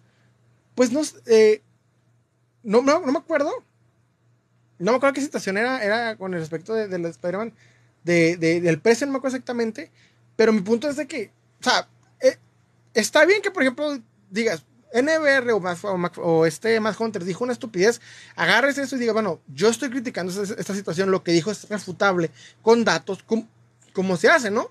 Se abre el debate y dices, bueno, yo lo voy a refutar, lo que dices es incorrecto por esto y por esto. Así se hacen las cosas. No ir a insultar, querer golpearlo, es como, ¿pero por qué? Si el sujeto, pues nada más dando una opinión, o sea, ¿qué, tan animal tenemos que ser como para pensar de esa manera? Digo, somos más evolucionados. ¿Por qué? ¿Por qué no ser más evolucionados? Si no te gusta lo que dice, tiene sentido. Y se vale criticarlo, ojo. Si, si más, si más Hunter o, o NBR dicen algo que no es, claro que hay que criticarlo. Yo ya hice una, mi segundo eh, podcast que he hecho toda la vida es la crítica que hago hacia Matt Hunter. Y en ningún momento, o sea, toca hablar de su familia, ni de él como persona, ni de su trabajo. Simplemente es, el concepto que traes aquí es erróneo. Y yo te voy a decir, yo te estoy dando mis argumentos de por qué. Y misma situación con NBR. O, por ejemplo, hace poco hice un podcast del señor Myers. Trae ahí un tema, por ejemplo, que yo no soy muy fanático, de que se pone a hablar de, de, de, cosas este, psicológicas sin tener el grado académico necesario, ni la responsabilidad, ni la, este, las fuentes correctas para hablar de dicho tema. O sea, yo, por ejemplo, cuando voy a dar un tema que tenga que ver con algo de filosofía o con algo de psicología, de las figuras de acción, hablo con mis conocidos que ya están graduados de dicha carrera, les pregunto, oye, ¿qué onda aquí? ¿Cómo la ves? ¿Está bien o está mal? No, pues sí, dale. Ah, bueno. O mismo investigo por medio de tesis de Y no es por ser mamador, sino porque si yo te una información eh, de, de algo, te lo tengo que dar corroborado no todos tienen la responsabilidad de, cuidar lo que están publicando. Eso es lo que me toca ver mucho, mucho creador de contenido. Y yo lo critiqué eso en, el señor Myers, porque una vez el señor Myers se aventó a decir de la ansiedad del coleccionista, porque confundió un tema totalmente erróneo con la necesidad de querer, del coleccionista de querer adquirir la nueva figura.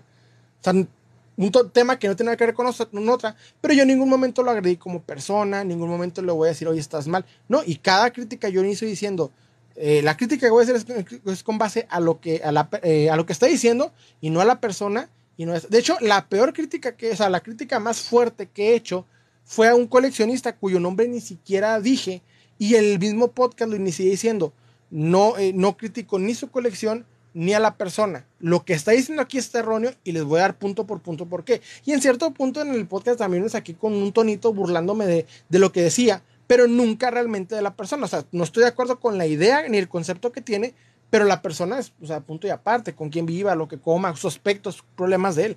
O sea, no es mío, yo no me voy a meter con él, me meto con lo que está diciendo.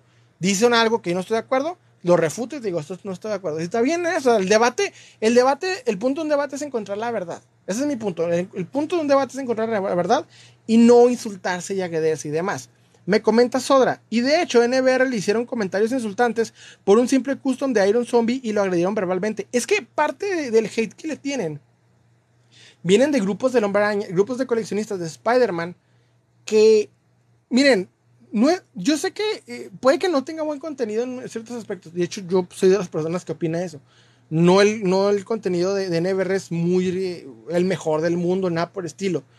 Pero este, parte del, hate que le tienen viene con cierto enojo, decir, pues es que cómo es posible que él pueda hacer eso y yo no. Sí, es parte, es, el mismo mexicano, es así siempre, con, otros mexicanos. es como si ves a alguien eh, que, hace lo que tú quieres y lo que tú quieres y no puedes, básicamente muchos se critican. Miren, por ejemplo, en el caso de Matt Hunter y el coleccionista que les dije, es más que notorio y desafortunadamente insultante el por qué se va en contra de él. Y dices tú, pues es que es tan obvio que ni siquiera lo, lo pueden negar. Por ejemplo, si empieza a insultarlo personalmente, que, que su suegra, que su esposa, que su mamá, le empieza a cosas personales y le preguntan, oye, pues le tienes envidia o enojo. Y el sujeto dice, pues, este, no, no, no tengo ninguna envidia. No, carnal, pero él ha hecho todo lo que tú has intentado hacer por años y no has logrado. Es más que obvio porque no, no te cae. Porque podías agarrar cualquier youtuber de coleccionismo podrías hablar de, del Raúl Pelón, de Osla Castro, de quien sea, y solamente estás hablando de Matt Hunter porque por ahí va el tema. O sea, ¿sí me entienden? Porque yo entendería, por ejemplo, alguien de que hable, pues yo hablo de todos parejo, no, no, este sujeto nomás se va directamente contra uno.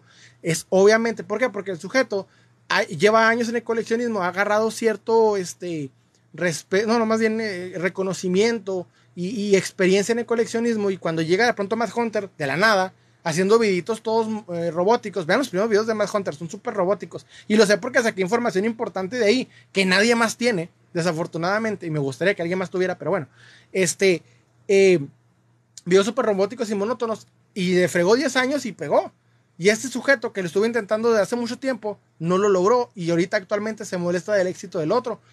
Y en vez de decir, bueno, pues es que le molesta lo que dices, pues está Raúl el Pelón, está 20 mil coleccionistas que hacen lo mismo que más Hunter, también hasta Custom, eh, ¿cómo se llama? Custom México y demás, que hacen lo mismo, o sea, le copian las mismas este, miniaturas, los mismos conceptos de irse a casar, lo mismo, y a nadie critican más que, más que este, a este men. O sea, se nota porque lo hacen. Entonces, en el caso, por ejemplo, de NBR, igual, o sea, podrías criticar a cualquier coleccionista que hable del hombre araña, pero te vas directamente con él. Por lo mismo. Porque es, va, ahí con el tema. Porque dices, él puede, yo no y me molesta. Me comenta La Noche en Espera.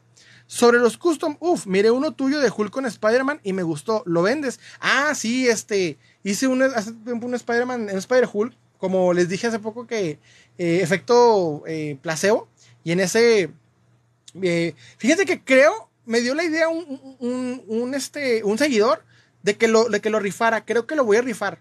Lo voy a rifar, lo voy a dar así como los cómics gratis. Lo voy a este, anunciar. Lo voy a anunciar bien para que lo puedan, para que lo puedan obtener. Porque el custom como tal nunca los, los, puse en venta, pero usualmente, como a veces no estoy muy atento a las ventas, este, creo que lo voy, a, lo, voy a, lo voy a regalar así en un video, a que estén atentos. Me comenta Gabo Toys Collector. Saludos de Colombia, carnal, saludos. Híjole, me gusta mucho cuando me dicen, oye, te estoy viendo desde Colombia, desde Ecuador. Neta, o sea, lo había visto en las estadísticas, pero cuando me lo dicen en persona, híjole, me, pone así como que, ay, me, me pone pie Dices, wow, o sea. Pero sí, entonces, mi punto es, para concluir el tema, en el caso, por ejemplo, yo, yo soy crítico de muchos coleccionistas y vendedores, perdón, de, creadores de contenido de coleccionismo, pero siempre lo hago con respeto, con responsabilidad y hablando de la manera más clara posible sobre qué punto me estoy yendo y lo voy a refutar con argumentos y datos, no con un yo creo, me imagino. Digo, si voy a hablar de un tema, leo, entiendo, aprendo antes de hablar, antes de, de hablar de algo. O sea, no te voy a decir, ah, pues no porque yo digo que no, no, te voy a decir, pero te voy a dar argumentos de por qué lo que estás diciendo no concuerdo. Pero no por eso está bien. Entonces, cuando vean ese tipo de, situaciones, bueno, esas situaciones son muy notorias y yo creo que no hay que ser ese tipo de coleccionistas. Si, si, si ellos llegaron a ese nivel, cualquiera lo puede hacer, no es algo imposible tuvieron más suerte que otros, pero lo que hicieron, o sea, hacen lo mismo que nosotros, coleccionan y demás. Claro, o sea, no, podemos comprar la cantidad de figuras y precios que Pendeja más Hunter en, en, sus, en sus piezas, pero podemos hacer igual. O sea, yo, por ejemplo, mi coleccionismo, y ustedes lo ven, son colecciones este, de, económicas, sencillas, pero pues hago lo que me gusta porque me gusta, no con el afán de, superar a nadie ni, ni, de ser famoso. Lo hago porque me encanta. Por eso cuando me me mandan así como, como cositas en TikTok, les digo, no es necesario, porque honestamente esto lo hago por amor al arte. Y yo creo que estar insultando personas por, por algo que no concuerdas en el coleccionismo, pues no está, no está bien. No sé, o sea, es algo que yo, que yo personalmente no, no estoy de acuerdo. Pero bueno. En fin, hemos llegado al final de la transmisión. Muchas gracias por, por acompañarme ahorita, de veras de corazón. Espero la próxima semana hacerlo en sábado, esté en vivo, pero igual lo voy a anunciar con anticipación para que estén, que estén atentos. Y de veras de corazón, muchas gracias por estar aquí. Y este, estoy muy agradecido. Fue un, en vivo muy intenso, muy interesante. Sacamos temas bien fuertes y me encanta cuando me preguntan cosas bien intensas. Ahora sí no tuvimos, eh, a veces en el en vivo inician como con comentarios bien random. No, ahora sí desde el principio estuvimos con buenos comentarios. Así que muchas gracias de corazón y pues espero que sigan aquí eh, atentos y vean el video del domingo. Va a estar genial, va a estar chida y pues este. Ya iniciamos la próxima semana con podcast. Les habla Osar y les deseo un excelente día. Nos vemos a la próxima, me comenta la noche espera. Muchas gracias. Sora, mándame saludos. Sora, bro, te voy a, mandar un video en, TikTok para que veas este, este, que te más saludos, pero igual, carnal, saludote, Sora, de veras, para poner la alarma. ¿Cómo lo harías? Sora, despierta, Sora, hermano, Sora, despertar. Ay, no sé, me acosa, hermano. Gracias por todo.